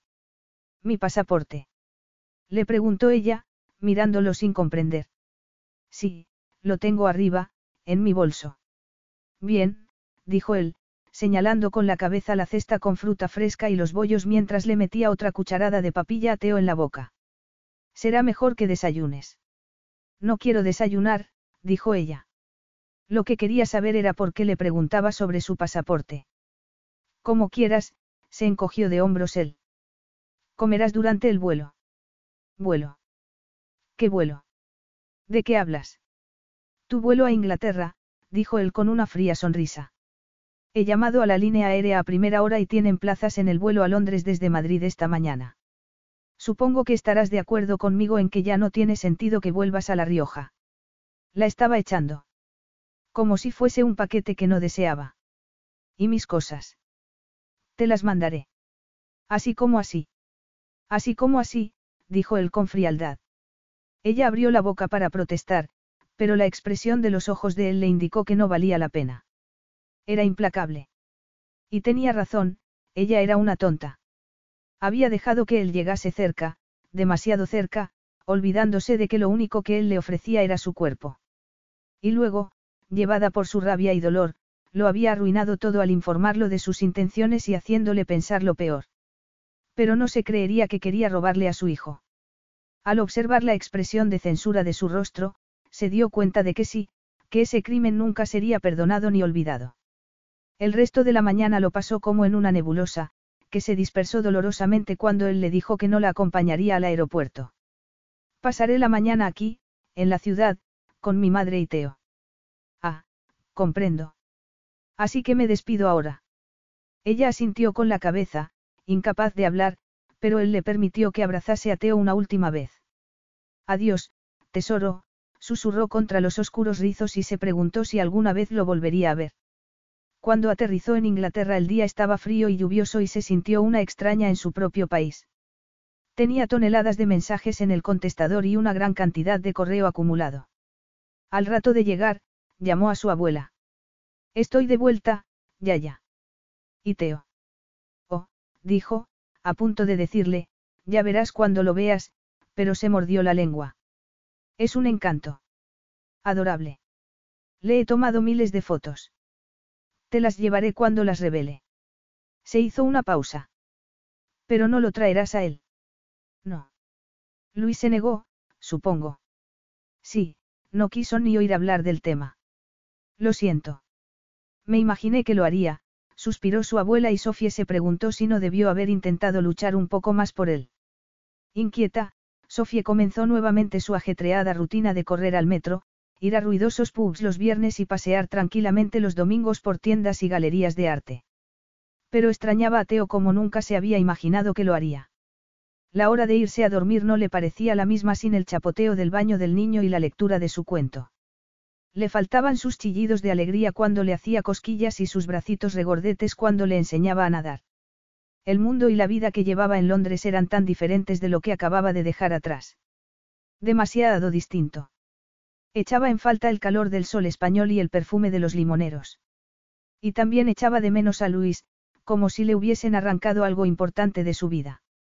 Añoraba oír su profunda voz y ver el enigmático brillo de sus ojos negros. A tantos kilómetros de distancia era fácil acallar las razones que su mente le daba y escuchar el insistente clamor de su corazón. La distancia y el tiempo borraban los recuerdos, dejando solamente los que quería conservar. Algo había sucedido, y no era solamente atracción sexual, porque eso siempre había estado allí, por más que la reprimiese cuando Miranda vivía. Nunca antes había experimentado emociones como aquellas. Se sentía como si estuviese ahogándose e intentara aferrarse a una roca resbaladiza que no le daba ninguna seguridad. Como si su antiguo mundo ya no fuese real. Era una extraña observándolo, como si la gente que antes era su vida se hubiesen convertido en fantasmas que circulaban entre las sombras. Le envió a Teo un libro y dos postales de Londres, y le puso que esperaba verlo otra vez muy pronto, aunque se preguntó si Luis se las leería. Rogó que aunque él desconfiase de ella y de sus motivaciones, no dudase del amor que ella sentía por su hijo. Y luego, una noche, cuando ya casi había perdido toda esperanza, llamaron al teléfono. Había llegado a casa tarde, después de un día con mucho trajín, pero muy enriquecedor. Liam y ella habían pasado la semana negociando el contrato más grande de su vida con una empresa de automóviles y, en particular, de su último modelo, un deportivo totalmente innovador. Ante su sorpresa, habían conseguido hacerse con el cliente y firmado un contrato multimillonario. Habían celebrado con champán y Liam sugirió que fuesen a comer juntos. Sofía no aceptó protestando un dolor de cabeza, por no decirles a sus compañeros de trabajo que tenía el corazón destrozado y arruinarles la noche. ¿Te encuentras bien? Le había preguntado Liam. Claro que sí. Había mentido ella. Seré una mujer rica. Pero ¿qué significaba el dinero si no podía tener lo que más deseaba en la vida? ¿Qué le había sucedido? La fría profesional se había transformado lentamente en una mujer que añoraba los placeres diarios de la familia. Y no cualquier familia, sino una que ya estaba lista, con una vacante de esposa y madre. Que no estaba en oferta. Mejor que se hiciese a la idea de que la vacante no estaba abierta. Atendió el teléfono. Sofie. Luis. Preguntó sin aliento. Claro, dijo él y se hizo una pausa mientras se relajaba. Se había imaginado que ella le colgaría el teléfono. ¿Acaso no se lo habría merecido? ¿Quieres que lleve a Teo a que vea a tu abuela? Luis, dijo ella, cerrando los ojos. ¿Lo dices de veras? ¿En serio? Por supuesto, claro que sí, suspiró él. Nunca se le había dado bien pedir disculpas. Sofie, fui impetuoso y no vi tu sentido del deber. No tendría que haberte dicho lo que te dije. Cuando te fuiste me di cuenta de que lo que pedías no era tan descabellado. Nunca tendría que haber sugerido traérmelo sola, pero tampoco podía pedirle a él que la acompañase a Inglaterra, como si fuesen una pareja de verdad. No, no tendrías que haberlo hecho, dijo él en voz baja. Pero eso ya es agua pasada. ¿Quieres que vaya para allá? ¿Cuándo? Preguntó. La urgencia de verla lo consumía. Este fin de semana. Parecía que sus plegarias habían sido respondidas. Pero seguro que lo hacía por cumplir su deber como padre, se recordó. No ofrecía nada más. Aunque su relación con Alejandra había acabado, habría otras mujeres dispuestas a ocupar ese sitio. Alguna hermosa española que resultaría una pareja mucho más adecuada que la prima inglesa de su fallecida esposa. Te iré a buscar al aeropuerto, le prometió. Colgó y llamó a su abuela. Ya, ya, le dijo con voz trémula, te, te apetece ver a tu bisnieto este fin de semana. El sábado por la mañana le temblaban tanto los dedos que apenas si pudo abrocharse el vestido. Los minutos se hicieron horas hasta que aterrizó el vuelo de Luis. Él salió por la puerta con Teo en sus brazos y buscándola con los negros ojos. Sintió que el deseo lo asaltaba cuando la vio esperándolo, con su cabello rubio brillante cayéndole sobre el vestido de pálido lino que llevaba. Recordó la sensación de tenerla en sus brazos, de sus suaves labios y su seductor perfume. Sofía se quedó petrificada, apenas si podía respirar. Verlo en persona era mil veces mejor que todos los recuerdos que había repasado diariamente. Zo, sí. Gritó Teo, que la había visto, y ella se mordió fuertemente los labios mientras alargaba los brazos para recibirlo. Te ha echado de menos, observó Luis. Los dos te hemos echado de menos, añadió suavemente. Eso no quiere decir nada, se dijo ella. Nada. He alquilado un coche, replicó. Y he comprado juguetes y un gran rompecabezas para ti, Teo. ¿Lo consientes? ¿Por qué no? Lo hago con gusto. Ya lo sé. Salieron del aeropuerto con Sofía llevando al bebé. ¿No tienes coche? Le preguntó Luis cuando acabaron de colocar a Teo en la sillita. En realidad, no hay necesidad, dijo ella, negando con la cabeza. En Londres puedo caminar, o tomar el metro o un taxi si llueve. Y siempre llueve. Sonrió él. Desde luego más que en La Rioja. Su abuela los esperaba junto a la puerta cuando el coche se detuvo. El viejo jardín tenía el mismo aspecto que cuando Sofía era pequeña. Rosas, clematis y otras enredaderas de flor cubrían los antiguos muros de piedra. Hola, Luis, sonrió la señora Millis y luego miró al pequeño durante largo rato con el rostro iluminado por la alegría. Tú debes de ser Teo. El tiempo estaba lo bastante bueno como para comer en el jardín, y sentaron a Teo en una manta en la hierba. El niño se entretuvo alegremente con el juguete que Sofía le había comprado. Luego, comenzó a bostezar y entraron a tomar el café dentro para poder acostarlo en el sofá, donde durmió la siesta. Ante la sorpresa de Sofía, su abuela y Luis conversaron animadamente. No lo odia en absoluto, se dio cuenta Sofía mientras comenzaba a recoger los platos para llevarlos a la cocina. Cargó el lavavajillas y cuando volvió al salón su abuela levantó la vista hacia ella. ¿Por qué no aprovechas y le muestras a Luis el pueblo? sugirió. Teo está totalmente dormido. ¿Quieres ir? Le preguntó a Luis. Por supuesto, ¿por qué no? Sabes perfectamente que estará dormido una, quizá dos horas. Caminaron por el sendero pasando la iglesia. Las campanas de esta iglesia son hermosas, dijo ella, aunque le faltaba la respiración. Y aquí arriba está el correo. Siempre nos dejaba tomar un polo si nos. Sofie, dijo él de repente. Salvadora se va. Se va. Dijo ella, deteniéndose en seco, ¿a dónde se va? A Salamanca, de dónde es su familia. Pirro también. Está muy mayor, demasiado para cuidar de Teo. Me di cuenta de ello cuando te marchaste. Y está contenta de irse, el niño es demasiado para ella. Yo mismo vi la diferencia por la forma en que tú te habías ocupado del niño. Ya no es lo bastante joven como para jugar con él como corresponde. ¿Qué harás? Preguntó confundida. ¿Quién cuidará de él? Tendré que poner un anuncio, dijo, observándola para ver su reacción. Alguien joven, hizo una pausa. Alguien como tú. Ella lo miró a los ojos con el corazón golpeándola en el pecho mientras se atrevía a hacerle la pregunta sin pensárselo dos veces. Pero yo no. Tú tienes tu vida aquí, dijo él deliberadamente. La tenía. ¿Qué tipo de vida era aquella? Un tipo de vida que cambiaría con gusto para poder estar con el hombre que anhelaba. Pero él no se lo pedía. ¿Quieres decir que no quieres que sea yo? dijo dolida, sin reflexionar. La boca masculina perdió algo de su habitual dureza cuando él se relajó. Oh, Sofie, dijo, tomándola en sus brazos, con los negros ojos relampagueantes al mirarla, ese es el problema, cariño. Quiero que seas tú, créeme. Te deseo de todas las formas en que un hombre desea a una mujer. Luis. Quiero hacer el amor contigo, Sofie, le dijo con su grave voz como una caricia. Me has encendido, susurró. Un fuego que me quema las venas me hace pensar en ti, desearte. Un deseo que ya no puede ser acallado, por más que lo intento.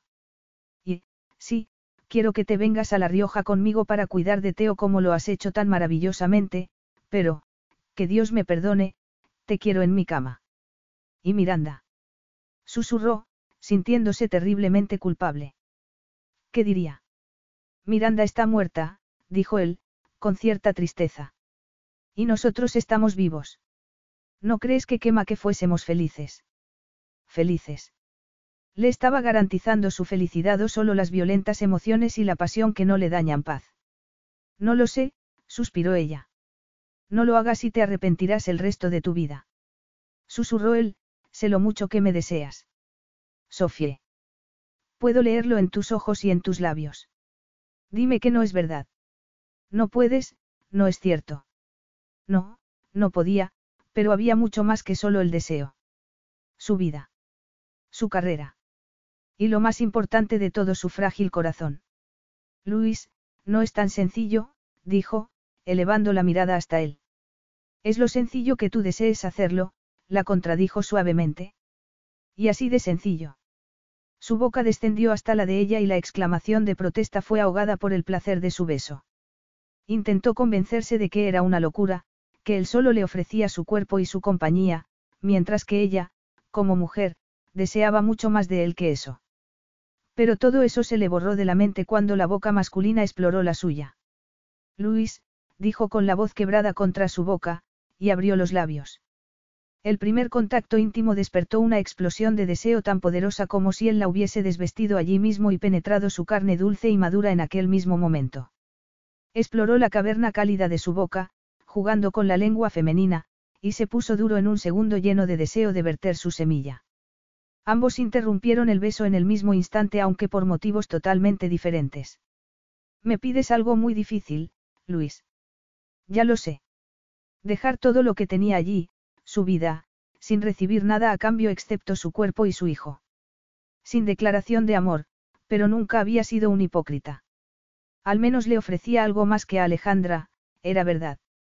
Sin embargo, se olvidaba con qué tranquilidad la había mandado a Inglaterra. No sería una idiota aceptando una situación como aquella.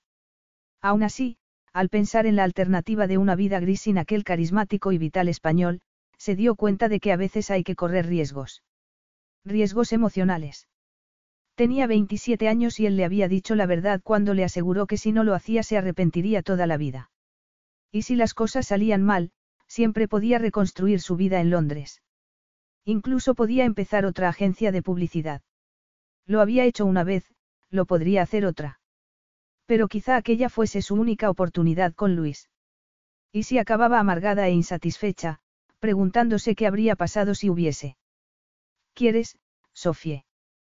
¿Quieres venir a vivir conmigo a La Rioja? Se hizo una breve pausa mientras ella consideraba la alternativa.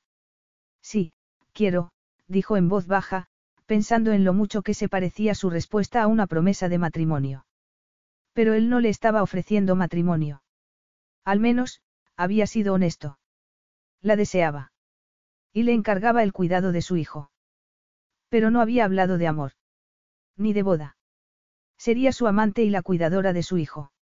No era suficiente y, sin embargo, de una forma loca e inexplicable, era más que suficiente. Mucho más de lo que ella tenía. Él estaba en lo cierto.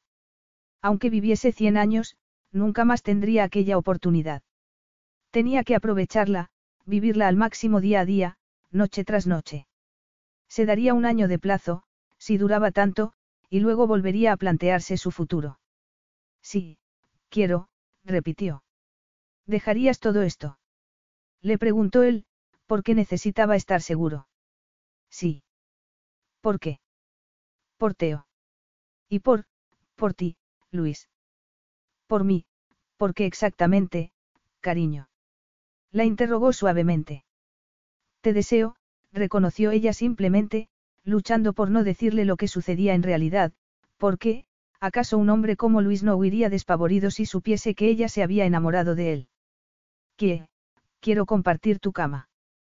Quiero que me hagas el amor, dijo, trémula, porque aquello era verdad y quería ser todo lo honesta que pudiese con él. Levantó la mano para acariciarle el cabello.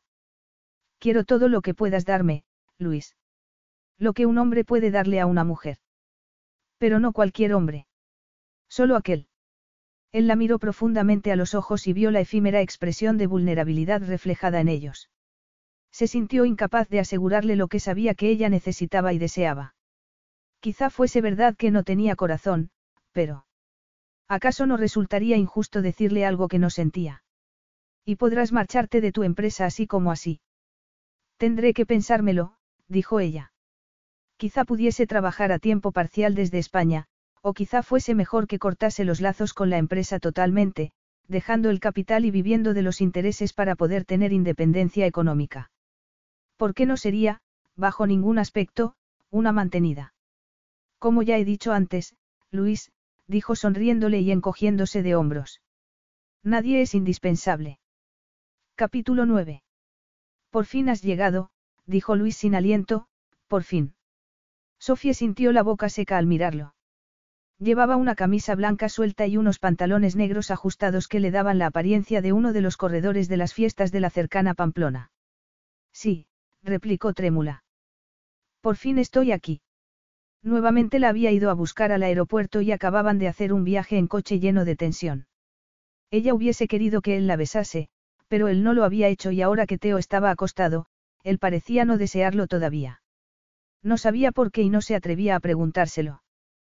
¿Por qué se mantenía tan lejos de ella? Luis saboreó el instante, la anticipación y la expectativa, un segundo más.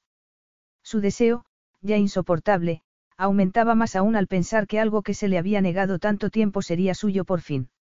No se había atrevido a tocarla en el aeropuerto ni en el coche por temor a no poder contenerse si lo hacía. Y no sería un buen principio echar el coche a un lado de la carretera en un sitio desierto y hacerle el amor allí mismo, en el coche, con el niño en la parte de atrás. No, no sería lo correcto. Quería una cama, y una vez que la llevase allí no estaba seguro de poder volver a salir de ella.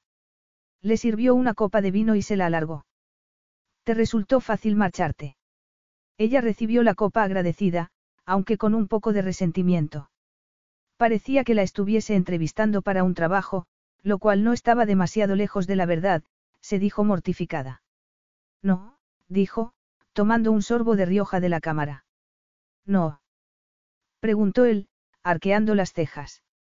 No iba a decirle que casi todos habían intentado disuadirla. Sus padres le habían preguntado si sabía lo que hacía. Liam le había dicho con franqueza que estaba loca. Su abuela se había preocupado seriamente. Estás enamorada de él, ¿verdad? Sofía no había querido mentirle, pero ¿qué le podía decir? Pensaba que sí, que estaba enamorada de él, aunque quizá el amor fuese una palabra que las mujeres utilizaban cuando querían referirse al hecho de que deseaban a un hombre con una ferocidad que les causaba mareos. No sé realmente lo que siento, había dicho mirando a su abuela a los ojos. Sé que piensas que él le hizo daño a Miranda, que es malo. Yo nunca he dicho eso, la había interrumpido su abuela con firmeza. Nadie es totalmente malo y nadie totalmente bueno. Pero puede que dos personas no sean las adecuadas la una para la otra, y creo que ese era el caso de Miranda y Luis, se frotó los nudillos. Ten cuidado, cielo, eso es lo único que te digo. Veo que Luis es un hombre muy atractivo, pero puede que no sea el adecuado para ti tampoco. Y ahora lo tenía delante, un atractivo extraño al otro lado del salón de la finca. Pues ni muerta tomaría la iniciativa. Ya había renunciado a suficientes cosas para estar allí. ¿Qué quería? Una capitulación por escrito. Luis se dio cuenta de la tensión que le había puesto los hombros rígidos. Estaría arrepentida de haberse mudado a La Rioja. Pero era lógico que tuviese sus dudas y, si la asaltaba como un adolescente, no se sentiría utilizada, como muchas veces le sucedía a las mujeres. Siéntate, le dijo con una leve sonrisa. El aire se hallaba impregnado de la tensión de saber precisamente por qué ella se encontraba allí. Ella lo sabía y él lo sabía. Sofía dejó la copa sobre la mesa. No quiero sentarme. Me parece que subiré a arreglarme un poco. Estoy, estoy cansada. Pensar que ella se iría era insoportable. Madre de Dios.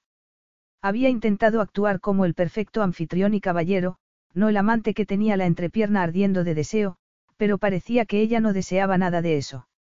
Dejó la copa y se acercó a ella con la gracia de una pantera. ¿Quieres subir, cariño? Le preguntó con voz como la seda.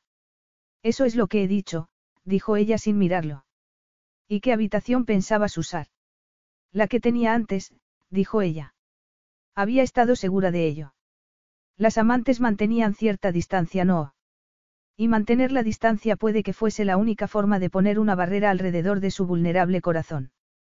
No, tú te instalas en la mía, negó el implacable. Tú dormirás conmigo.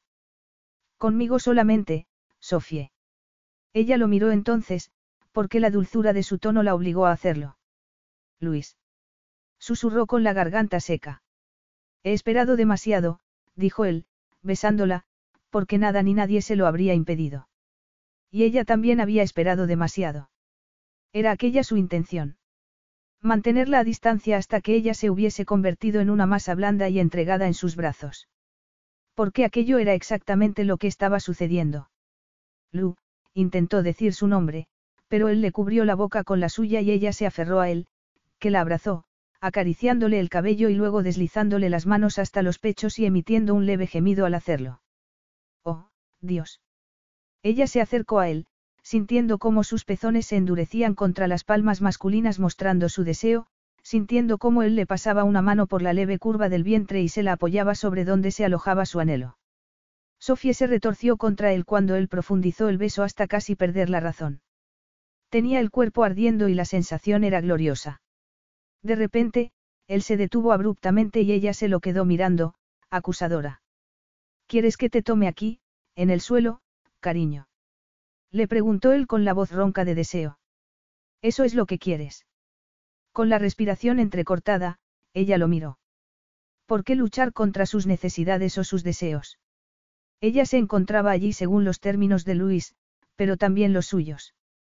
Y tenía derecho a decirte lo que quería, no. En el sofá, quizá.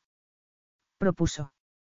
La primera vez tendría que ser en la cama, dijo él y la tomó sencillamente en sus brazos para llevársela. Me parece que has estado mirando muchas películas viejas, bromeó Sofía sin aliento, trémula de placer. A mí no me lo parece, dijo él, y mientras subía las escaleras inclinó la cabeza y tomó entre sus labios un pezón, a través del vestido de lino que ella llevaba. Basta. murmuró, pero él no se movió. ¿Por qué, no te gusta? Le preguntó, volviendo a hacerlo deliberadamente. Sí, sí, dijo ella, echando la cabeza hacia atrás.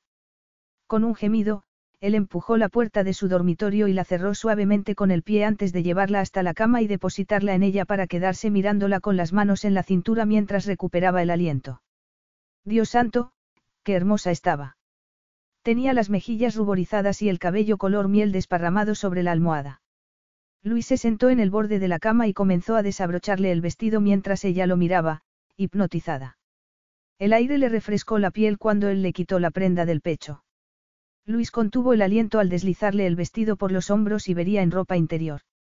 La había visto en traje de baño, por supuesto, pero aquello no era lo mismo que un sujetador y unas mínimas braguitas. Le rozó con un dedo un pecho cubierto de encaje color melocotón bordado delicadamente y entrecerró los ojos al ver que ella se ruborizaba. Estaba nerviosa. No me tendrás miedo, ¿verdad, cariño? Le preguntó con dulzura. No, no le tenía miedo, pero estaba petrificada. ¿Y si lo desilusionaba en la cama? Pero él le había comenzado a acariciar el vientre y Sofía comenzó a relajarse mientras sus dudas se disolvían y eran reemplazadas por placer. Cerró los ojos y suspiró. Desabróchame la camisa, cariño, le dijo él suavemente hundiéndole un dedo en el ombligo eróticamente. Sofía abrió los ojos y lo vio, sentado a su lado, tan moreno y guapo como era. Deslizó la mirada donde él le acariciaba el vientre y luego levantó las manos para desabrocharle el primer botón de la camisa y después el siguiente, incapaz de contenerse al ver su torso desnudo. La piel de él era color bronce y cubierta de vello oscuro, y su estómago era plano y duro. Le desabrochó el último botón y él se la quitó de un movimiento, mirándola sin disimular su ansia. Su ansia era igual que la de ella y Sofía sintió que eso le daba valor, confianza para representar el papel que él esperaba de ella. Su amante, su igual. Le deslizó los dedos por la hebilla del cinturón y luego los retiró, mirándolo con los ojos entrecerrados. Te lo quito. Pero él le había tomado la mano y la había llevado a donde sentía que explotaría de dureza, luego, deliberadamente, la retiró. No. No. Ella se lo quedó mirando confusa. ¿Acaso solo le gustaban las mujeres pasivas, que se ponían de espaldas y no hacían nada? Él negó con la cabeza y se puso de pie. Estaba tan increíblemente excitado que tenía miedo que ella le hiciese daño, por más que lo tocase con suavidad. Bastante trabajo me costará a mí quitarme la ropa. Un poco de la tensión la abandonó al observarlo, disfrutando del show. Haciendo una mueca, él abrió la cremallera de los pantalones negros y se los quitó, arrancándose los calcetines negros y los calzoncillos de seda hasta quedarse desnudo. Sofía pensó que nunca había visto a un hombre más magnífico ni más cómodo con su desnudez. Él se acercó y se echó junto a ella, alisándole el cabello cuando la tomó en sus brazos. Le desabrochó el sostén y emitió una breve exclamación de placer cuando los pechos femeninos quedaron libres y se apoyaron contra él. Por fin, susurró, hundiendo su rostro en las generosas curvas y disfrutando de su henchido esplendor. Madre de Dios, por fin. Tomó un rosado pezón entre sus dientes, tironeando de él y lamiéndolo. Sofía sintió una sensación tan exquisita de placer que lanzó un alarido y se aferró a sus hombros, entregada. Luis, musito. Oh, Luis. Ya lo sé, cariño, dijo él, con la voz trémula, algo inusual en él. Levantó la cabeza de sus pechos hasta sus labios y deslizó la mano hacia abajo, enganchando el delicado tejido de sus caderas. No quiero ni ver ni sentir esto más, añadió roncamente, sellando sus labios y deslizando las braguitas de encaje. Sofía se estremeció incontrolablemente, incapaz de mantener su cuerpo quieto mientras él le rozaba el muslo. No te muevas, cariño, le dijo él, con acento desesperado. Me estás volviendo loco. Ella lo intentó, pero era difícil no retorcerse de excitación mientras él le quitaba el delicado trocito de tela. Acarició la espalda masculina y luego deslizó las manos por delante, siguiendo el camino del vello hasta tocarle con delicadeza el pecho. Pones a prueba mi paciencia, Sofie, dijo él, trémulo. No lo hago por poner a prueba nada, susurró ella. Como respuesta, él le deslizó la mano entre los muslos y sonrió al ver que ella abría la boca con sorprendido placer. Los ojos de Sofía se abrieron cuando él comenzó a tocarla. Luis, tragó ella. Luis, por favor. Él se sintió a punto de explotar cuando encontró su ardiente calor y la sintió mover las caderas como respuesta instintiva. Su erección empujaba insistente contra su estómago. Había estado tan excitado alguna vez. ¿Qué, cariño? Le rogó. ¿Qué es lo que quieres? A ti, le dijo ella, incapaz de esconder lo que quería. Ahora, por favor. Sus ojos se unieron en un momento de total comprensión. Los temores de ella habían desaparecido, pero esos temores podían volver a aparecer si jugaba con ella. Ya estaba bien de hacerla esperar. Alargó la mano y se puso un preservativo. Enseguida volvió a besarla hasta que ella creyó que perdería el sentido. Le murmuró en español palabras dulces que hicieron que ella se enloqueciese aún más. Y luego se puso encima de ella. Su erección se apretó contra el vientre femenino y aunque parte de ella deseaba prolongar el juego amoroso, no podía. Por favor, rogó silenciosamente, por favor. De repente, él la penetró, llenándola de calor y sus ojos se abrieron para encontrarse con los de él y con su tenso rostro, como si estuviese conteniéndose para un esfuerzo monumental. Luis inclinó la cabeza y la besó, haciéndola olvidarse de todo menos de las sensaciones que la embargaban mientras comenzaba a moverse dentro de ella. Sofía nunca se sintió tan viva, tan unida a alguien. Sus cuerpos se movieron en perfecta sincronía, como si hubiesen sido diseñados el uno para el otro. Así que cuando sintió que se acercaba el placer lanzó un pequeño alarido de incredulidad y desilusión, porque era demasiado pronto y no quería que se acabase. Luis dejó de besarla y la miró a los ojos. ¿Qué sucede, cariño? Le preguntó sin dejar de moverse. Por ese motivo, fue demasiado tarde y ella, ella. Luis. Gritó cuando los deliciosos espasmos la envolvieron en su danza indefinible. Sin detenerse, él le miró el rostro, deseando disfrutar del placer que le causaba, pero no pudo hacerlo. Porque justo cuando ella arqueó la espalda y echó la cabeza hacia atrás, justo cuando sus piernas se pusieron rígidas y el lento calor del orgasmo floreció como una flor en su blanca piel, sintió que le llegaba su turno. Ella entreabrió los ojos y vio que la tensión abandonaba el rostro moreno y lo oyó gemir mientras la penetraba una y otra y otra vez.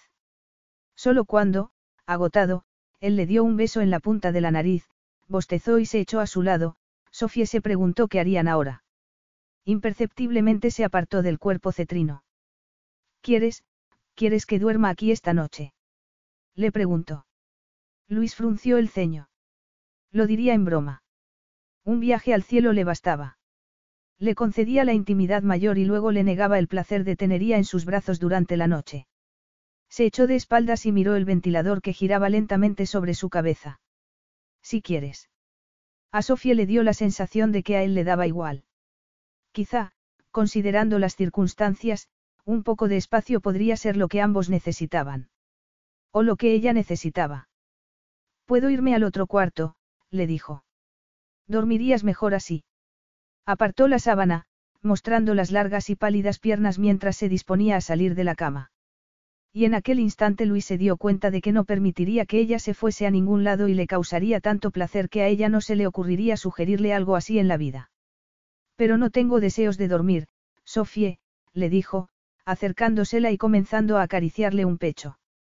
La sensación era embrujadora, pero ella se preguntó qué le había causado decirlo de aquella manera tan extraña. Si le preguntaba qué era lo que sentía en aquel preciso momento, se lo diría. Pero cuando él le comenzó a mordisquear un pezón nuevamente, se olvidó de la pregunta y se volvió a entregar a lo que su cuerpo le exigía. Capítulo 10. Sofía atravesó el jardín hacia la piscina, de donde provenían risas y, al ver a Luis dándole crema a Teo en la espalda, se le agarrotó la garganta, como siempre le sucedía. Suspiró. Le había parecido que sería imposible que sus sentimientos por él creciesen más, pero se había equivocado totalmente.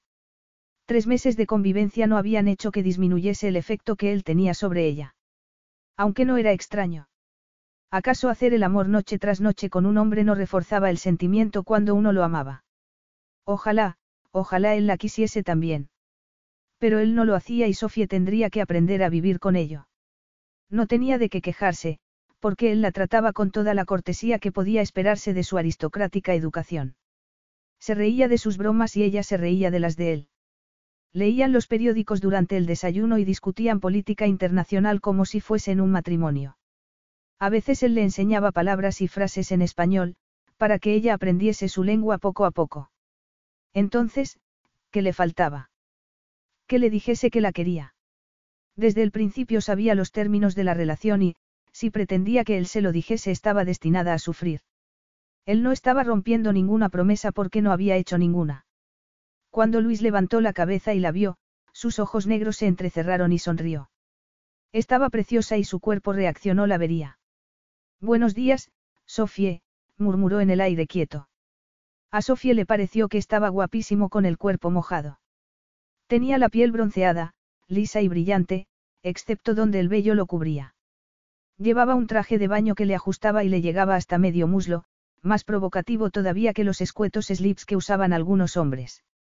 Controló sus facciones para que no delatasen el deseo que la embargaba y sonrió. Zo, sí. Gritó Teo alegre al verla. Sofía aceleró el paso y corrió los pocos metros que los separaban con los brazos extendidos, tan feliz como la primera vez que el niño había logrado decir su nombre. Buenos días, Teodoro, le dijo en español sonriente, ¿cómo está mi cielo? Luis contuvo la respiración cuando ella se arrodilló a su lado.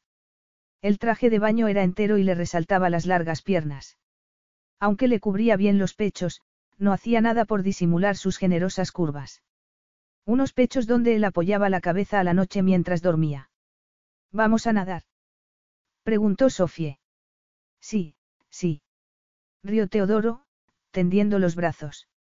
Sofie lo alzó, inspirando el delicioso aroma a bebé mientras él le abrazaba el cuello con los regordetes bracitos. Y, todo el tiempo, sentía los ojos negros clavados en ella, siguiendo cada uno de sus movimientos. ¿Te vienes? Le preguntó a Luis. Él negó con la cabeza. No se quiso mover para que no se viese la erección que tenía. Y de vosotros, que yo os miro desde aquí. Pero mirarlos jugar en el agua no contribuyó en absoluto a que se calmase. Con un gemido, se echó boca abajo. Siempre había deseado tener una mujer que no le exigiese imposibles compromisos emocionales, pero ahora que había encontrado una, había descubierto que cada vez se encontraba más frustrado. ¿Qué tenía Sofie?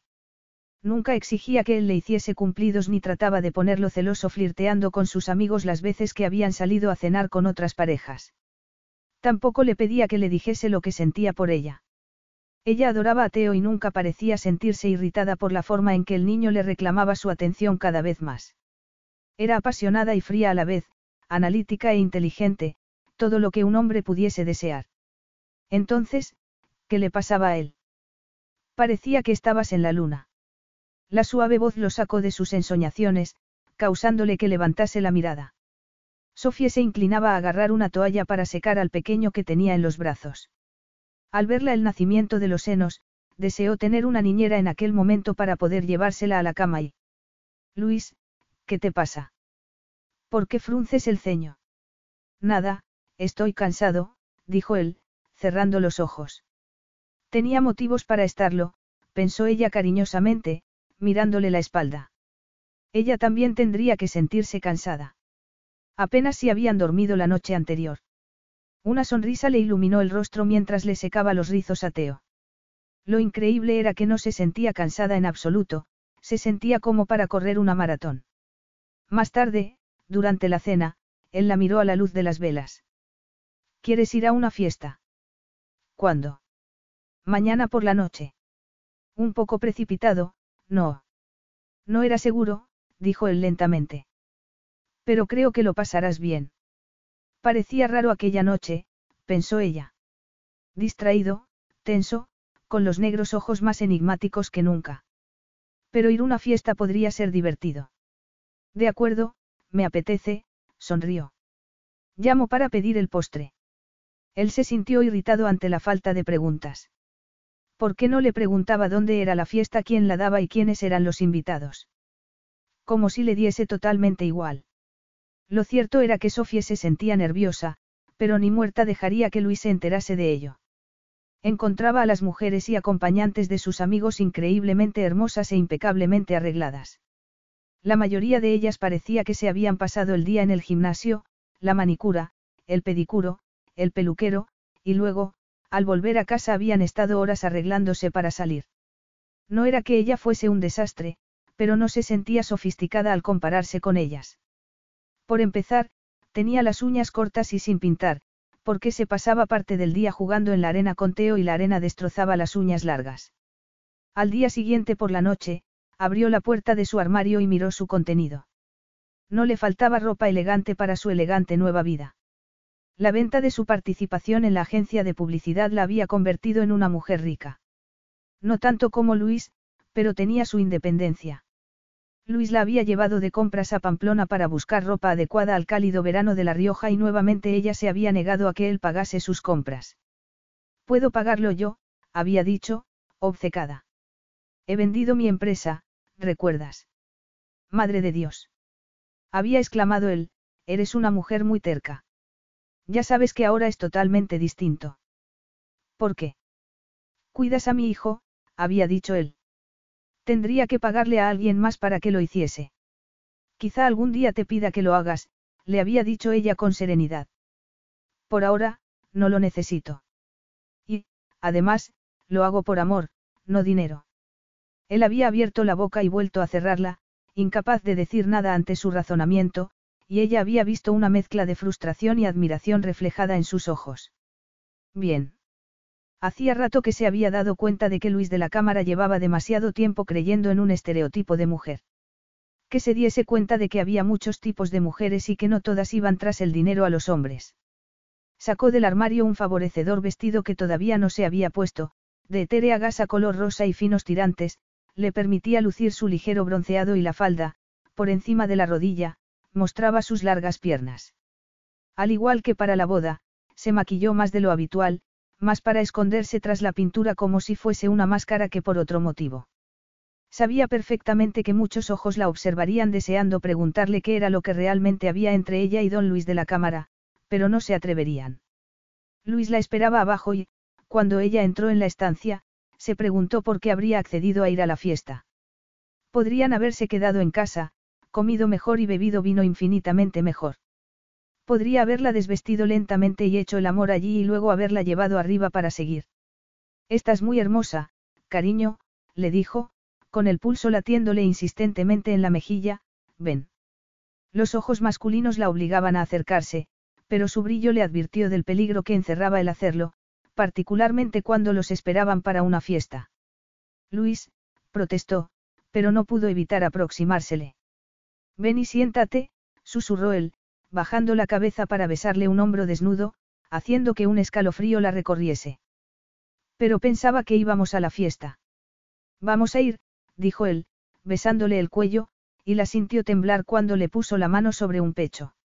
Dentro de un segundo, sus dedos comenzaron a acariciarle ligeramente los pezones. ¿Recuerdas la noche en que llegaste, que propusiste hacer el amor en el sofá? Basta. No quieres. El corazón comenzó a golpetearla en el pecho y su cuerpo a prepararse para lo que estaba por llegar. Basta, susurró ella nuevamente, pero su voz estaba ronca de deseo. Luis le tomó la mano y la llevó hasta donde estaba tan duro que sabía que le resultaría imposible salir de la casa si no satisfacía su increíble ansia. Con las piernas temblorosas y las manos que no le respondían, Sofía logró bajarle la cremallera. El enorme poder de él quedó libre y ella vio, por la tensión de su rostro, que él estaba a punto de perder el control. Con una lenta y sensual sonrisa, Sofía tomó el control de la situación y lo empujó al sofá, bajándole los pantalones hasta las rodillas antes de quitarse rápidamente las bragas y dejarlas caer al suelo. Cariño. exclamó él sin aliento y luego lanzó otra exclamación cuando ella se montó a sobre él, tomándolo dentro de sí y abrazándolo con fuerza para empezar a moverse. Todo acabó muy pronto, demasiado pronto, pensó él con pena mientras esperaba que los deliciosos espasmos de ella se calmasen. Finalmente, la levantó con una sonrisa, besándola ligeramente en los labios. Ven, cariño, o llegaremos tarde a la fiesta. ¿Sigues queriendo ir? Le preguntó, pensando en qué aspecto tendría, ruborizada y acalorada, pegajosa y repleta. La boca masculina se endureció cuando él se forzó a recordar que lo que acababa de suceder no era más que dulce diversión. Sí. Dame cinco minutos, dijo ella, desconcertada. Le llevó diez minutos, pero cuando reapareció con el cabello cepillado y oliendo a jabón y perfume, sexy y discreta a la vez, era difícil creer que acababa de comportarse como una gata. Vamos, dijo él, alcanzándole el chal. Sofía se sentó en el coche, confusa. Se suponía que el sexo acercaba a las personas, no. Entonces, porque parecía que Luis se encontraba a kilómetros de distancia de ella. Intentó disipar la inexplicable tensión que los envolvía. Entonces, ¿quién da la fiesta? Ah, entonces te interesa. Por supuesto que me interesa. Un viejo amigo mío, crecimos juntos. Su familia también posee uno de los viñedos mejores de La Rioja. Y sus vinos le hacen la competencia a los vinos de la Cámara. Bromeo. ¿A ti qué te parece? Le dijo él. Pues bien, que siguiese con su mal humor, pensó ella, irritada. Tendría que estar ronroneando de placer, no amargado como lo estaba. Recordaba con pelos y señales lo que acababa de suceder en el sofá, pero su actitud destruía el placer que seguía a su erótica unión. Ya es hora de que te quites esa expresión de mal humor del rostro, le dijo. Y él hubiese deseado borrarle el enfado con sus labios, pero ya estaban llegando y otro coche lo seguía. Cuando se bajaron del coche al cálido aire nocturno, oyeron música y risas que procedían de la zona de la piscina. ¿Lista? Le preguntó, alargando el brazo para que ella se colgase de él. Pero Sofía hizo caso omiso. Ni pensaba aparecer del brazo de él, como si fuese su trofeo. Vamos, le dijo. La presentó a Laurent Gómez, el anfitrión, y su hermosa mujer, María, que estaba embarazada. ¿Quieres probar un poco de cava, el champán español? Le dijo ella con una cálida sonrisa, es delicioso.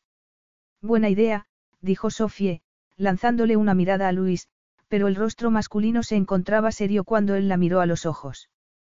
¿Qué le sucedía? ¿Para cuándo es el bebé? Le preguntó a María. Para Navidades, sonrió María. Es el primero. El quinto. Dios santo dijo Sofía débilmente. Si pareces de mi misma edad. Tiene tu misma edad, dijo Luis. Lo que sucede es que algunas mujeres comienzan jóvenes y parece que no acaban nunca, ¿verdad, María? Este es el último. exclamó María con fervor. ¿El último qué? preguntó Laurent, que volvía con una bandeja de copas con cava. Nada, querido, murmuró su esposa, guiñándole un ojo a Sofía. Sofía comenzó a sentirse más cómoda. Los amigos de Luis eran encantadores y parecían aceptarla. Como era habitual, se dio cuenta de las miradas interesadas de las mujeres solteras, pero le dio igual. Que lo mirasen todo lo que quisiesen.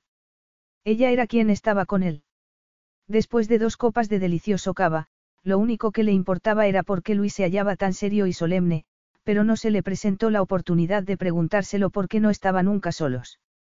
Le acababan de dar un plato de paella y se dispuso a ir a buscarlo para comer juntos cuando se hizo un silencio seguido de un murmullo de excitación. Levantó la vista para ver quién lo había causado. Era una mujer de una belleza tan espectacular, que por un momento Sofía estuvo segura de haberla visto en la portada de una revista de modas. Y quizá lo había hecho. Era alta, casi tan alta como el hombre más alto de la fiesta que, naturalmente, resultaba ser Luis. El vestido plateado le ajustaba como una cola de sirena cada curva del maravilloso cuerpo. Llevaba el espeso cabello negro en un elaborado peinado de rizos adornados con joyas que brillaban tanto que parecían diamantes verdaderos. Pero su rostro era lo más extraordinario en ella, un óvalo perfecto con enormes ojos negros y una suave y sensual boca maquillada de rojo. Un rostro que contenía pasión además de belleza. ¿Quién es? susurró Sofie. Hubo una breve y extraña pausa. Es Alejandra, dijo María suavemente. ¿No os conocéis todavía? No, dijo lentamente, dejando el plato sin tocar sobre la mesa. No nos han presentado. Perdóname, María. Tengo que ir a buscar a Luis. Pero Luis no estaba por ninguna parte y finalmente Sofía agarró una copa de zumo y se dirigió a un sitio en sombras junto a la piscina, incapaz de enfrentarse a nadie y, mucho menos, entablar conversación. Se sentó en una tumbona con un profundo suspiro. O se hacía fuerte, o se marchaba mientras tuviese las fuerzas para hacerlo. Había decidido esperar un año, pero se sentía ahogada por la inseguridad. Habían sido felices aquellos tres meses, sí. Pero él había sido feliz con Miranda una vez. Y con Alejandra también. Volvería a suceder lo mismo. Se cansaría Luis de ella una vez que se extinguiera el deseo que sentía. El sonido de unas pisadas interrumpió sus atribulados pensamientos y al levantar la vista vio a Alejandra de pie frente a ella, como un brillante y etéreo rayo de luna con su ajustado vestido plateado. Tú debes de ser Sofie, dijo Alejandra en perfecto inglés con un ligero acento americano, ¿sabes quién soy? Por supuesto, dijo Sofie con firmeza, pero la mano que depositó la copa sobre la mesa a su lado temblaba. Eres Alejandra. Alejandra no dijo nada durante un momento y la miró sin rubor. Eres muy hermosa, le dijo luego, con cierta tristeza. Y tú también. A él le gustan las rubias, dijo Alejandra reflexivamente. Siempre le han gustado. Sofía pensó con indignación que la hacía sentirse como la última de una larga hilera de rubias. Aunque quizá lo fuera. Abrió la boca para decirle alguna trivialidad a la mujer que había compartido el lecho con Luis quien sabía por cuánto tiempo cuando una oscura figura apareció de entre las sombras y el alto español se acercó a ellas y se quedó quieto como si lo hubiesen tallado en piedra. Sus oscuros ojos estaban alerta, pero Sofía no pudo ver su expresión en la tenue luz de atardecer. Ah, ya veo que os conocéis. Sofía le dirigió una fría mirada. Alejandra dio un paso adelante y puso la mejilla para que él se la besase, pero él se limitó a inclinar la cabeza con un saludo más formal. Alejandra, le dijo con calma. Tienes buen aspecto.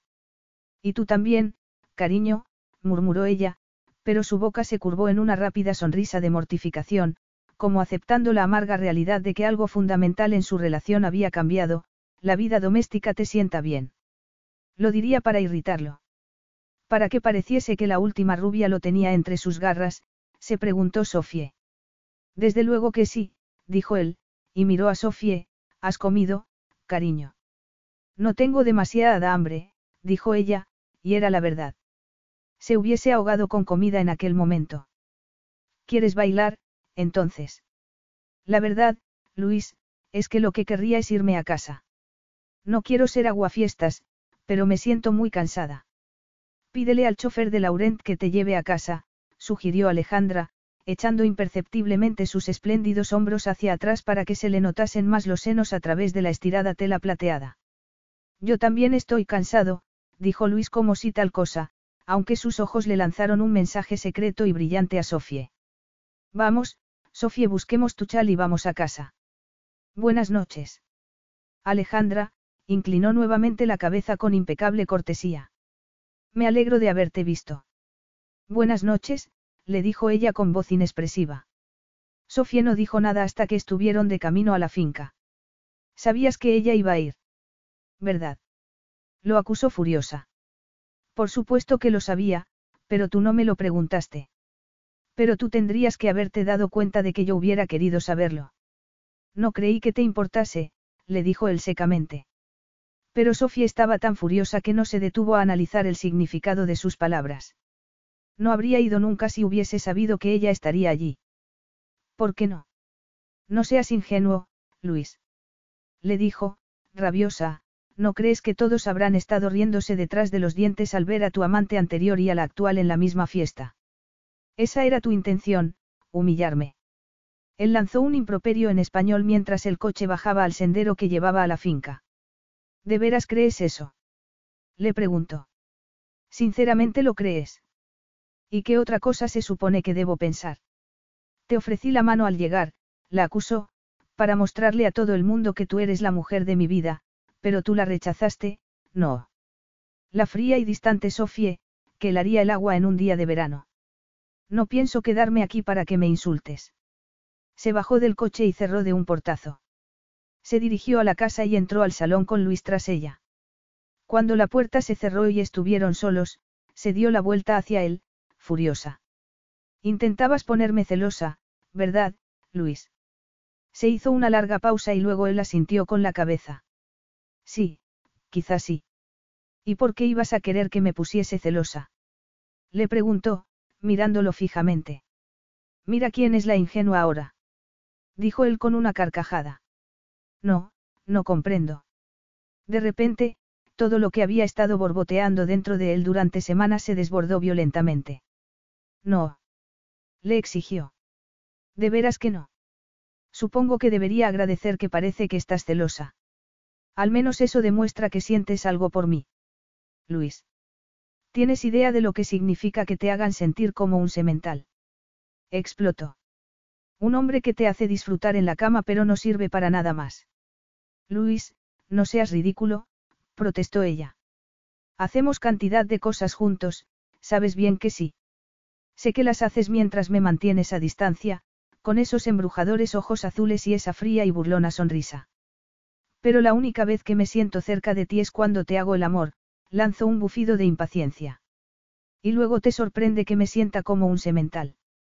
Ella lo miró confusa, con una necesidad imperiosa de saber lo que tendría que haberle preguntado hacía mucho tiempo. ¿Qué quieres de mí, Luis? Nada que no estés dispuesta a darme.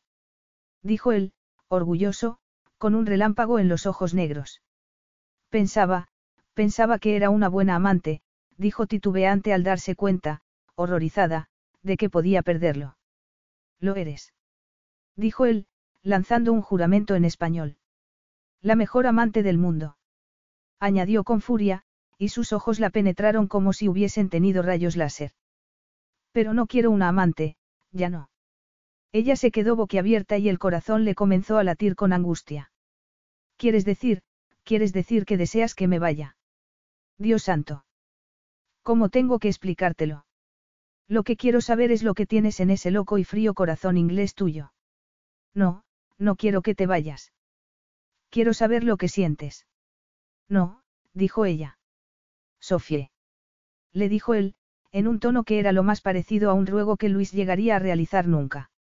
No, repitió ella tercamente. Los sentimientos no eran parte del trato. Vine aquí a cuidar de tu hijo y compartir tu cama.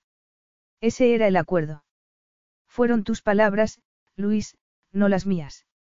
¿Y si te dijera que no estoy más contento con ese acuerdo? Que los sentimientos cambian o que quizá estaba demasiado ciego como para ver que estaban allí todo el tiempo. Es que, se mordió el labio, como intentando ver cómo decir palabras que le resultaban totalmente ajenas. Te quiero, Sofie. Te quiero con todo mi corazón. Pero tú no sabes lo que es el amor, ¿recuerdas? Protestó ella débilmente, aunque el corazón parecía que le iba a explotar. ¿Y si te dijera que creo que me enamoré de ti la primera vez que te vi? Sofie, fue un sentimiento tan fuerte que me sacudió por completo, hasta los cimientos de mi mundo. No sigas, por favor, lo interrumpió ella. Eso estaba mal, sabes que lo estaba. Ibas a casarte con mi prima. Yo sentí lo mismo y me asaltó una terrible culpabilidad. Por eso aprendí a odiarte, para convencerme de que tú mirabas a todas las mujeres de la forma en que me miraste aquel día. Nunca, dijo él, negando con la cabeza, nunca he mirado a otra mujer de aquel modo, pero lo que sucede es que ninguna otra mujer me hace sentir lo que tú. Mi amor por ti ha ido creciendo, pero todavía no sé lo que sientes por mí.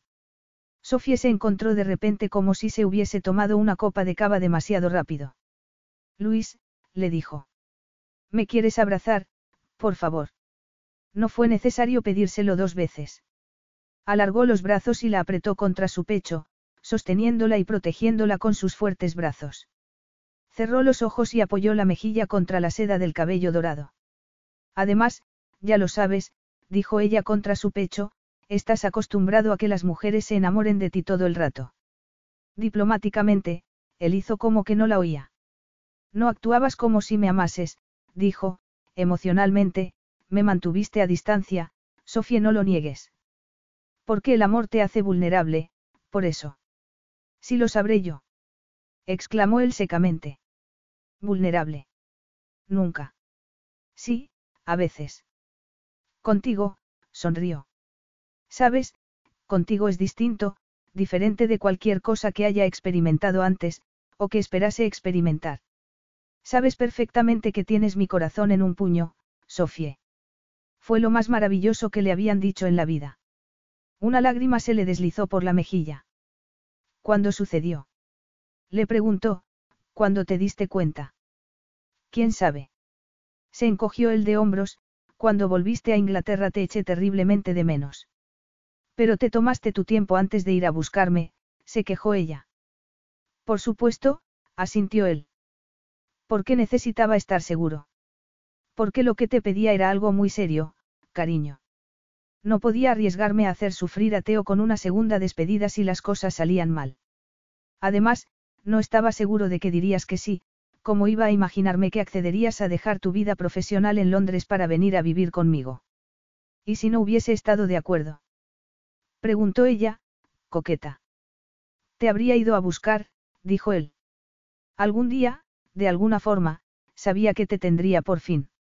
Ahora vayamos a la cama, cariño, a hacer el amor juntos. No hay cambios en ese aspecto, entonces. Y luego dime exactamente cuándo te casarás conmigo. Epílogo. Le hizo esperar casi un año, hasta que Luis casi trepaba por las paredes. Pretendía que se lo rogase. Porque si así era, podía esperar sentada, aunque le había conquistado el corazón para toda la vida, un de la cámara nunca rogaría. Pero le pedía que fuese su esposa de vez en cuando, cuando ella estaba especialmente irresistible, y su respuesta siempre era la misma. Todavía no, Luis. Todavía no. Sofía estaba aprendiendo español y Luis contrató a un profesor para que fuese a darle clase todas las tardes mientras Teo dormía la siesta. Ella se lo tomó tan en serio que Luis se preguntaba si no acabaría con un vocabulario más amplio que el suyo. Teo, sin la gordura ya de bebé, caminaba y llamaba a Sofía, mamá. Sería bonito darle a Teo una hermana o un hermano, comentó Luis en la cama una noche. ¿Te gustaría? Dijo Sofía, disfrutando todavía de los efectos de un orgasmo que había parecido un terremoto. Ajá, dijo él, y deslizó su dedo hasta donde ella seguía sensible y latiendo por él. Sofía se estremeció. Podríamos pasarnos lo genial fabricando bebés, Sofía. Nos lo pasamos muy bien ahora, protestó ella débilmente, pero luego él comenzó a besarla y ella estuvo perdida. Luego, un día, en su despacho, ella colgó el teléfono y lo miró, expectante. Mis padres quieren venir a pasar unos días, anunció. Él levantó la mirada de los documentos en los que trabajaba. Así me lo pareció, dijo. Estupendo. ¿Cuándo? A finales de la semana próxima. De acuerdo, dijo él, asintiendo con la cabeza. Los padres de Sofía habían estado con Luis dos veces cuando él la llevó a Inglaterra con Teo, al ver el amor que él sentía por su hija, sus dudas iniciales se disiparon y comenzó a parecerles fantástico. También habían visitado a la abuela de Sofía y salido con sus amigos de Londres. Hasta Liam había comenzado a aceptar que el aristocrático español la hacía feliz. Luis, ya que vienen mis padres, ¿por qué no aprovechamos y hacemos una fiesta? ¿Quieres que les dé una fiesta? Quiero que demos una fiesta, lo corrigió ella. Podíamos hacer que fuese una fiesta de boda.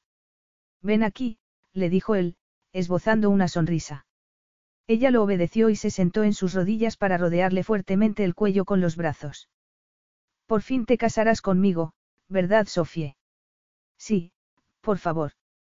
¿Y estás segura? Ella miró los ojos negros que brillaban con tanto amor y anhelo que se le hizo un nudo en la garganta. Tuvo que esperar un momento para poder hablar. Oh sí, mi adorado don Luis, susurró ella, jamás he estado más segura de algo en mi vida. Fin. What's so special about Hero Bread's soft, fluffy, and delicious breads, buns, and tortillas? Hero Bread serves up 0 to 1 grams of net carbs, 5 to 11 grams of protein, and high fiber in every delicious serving. Made with natural ingredients, Hero Bread supports gut health, promotes weight management, and helps maintain blood sugar. Hero also drops other limited edition ultra low net carb goodies like rich flaky croissants and buttery brioche slider rolls. Head to hero.co to shop today.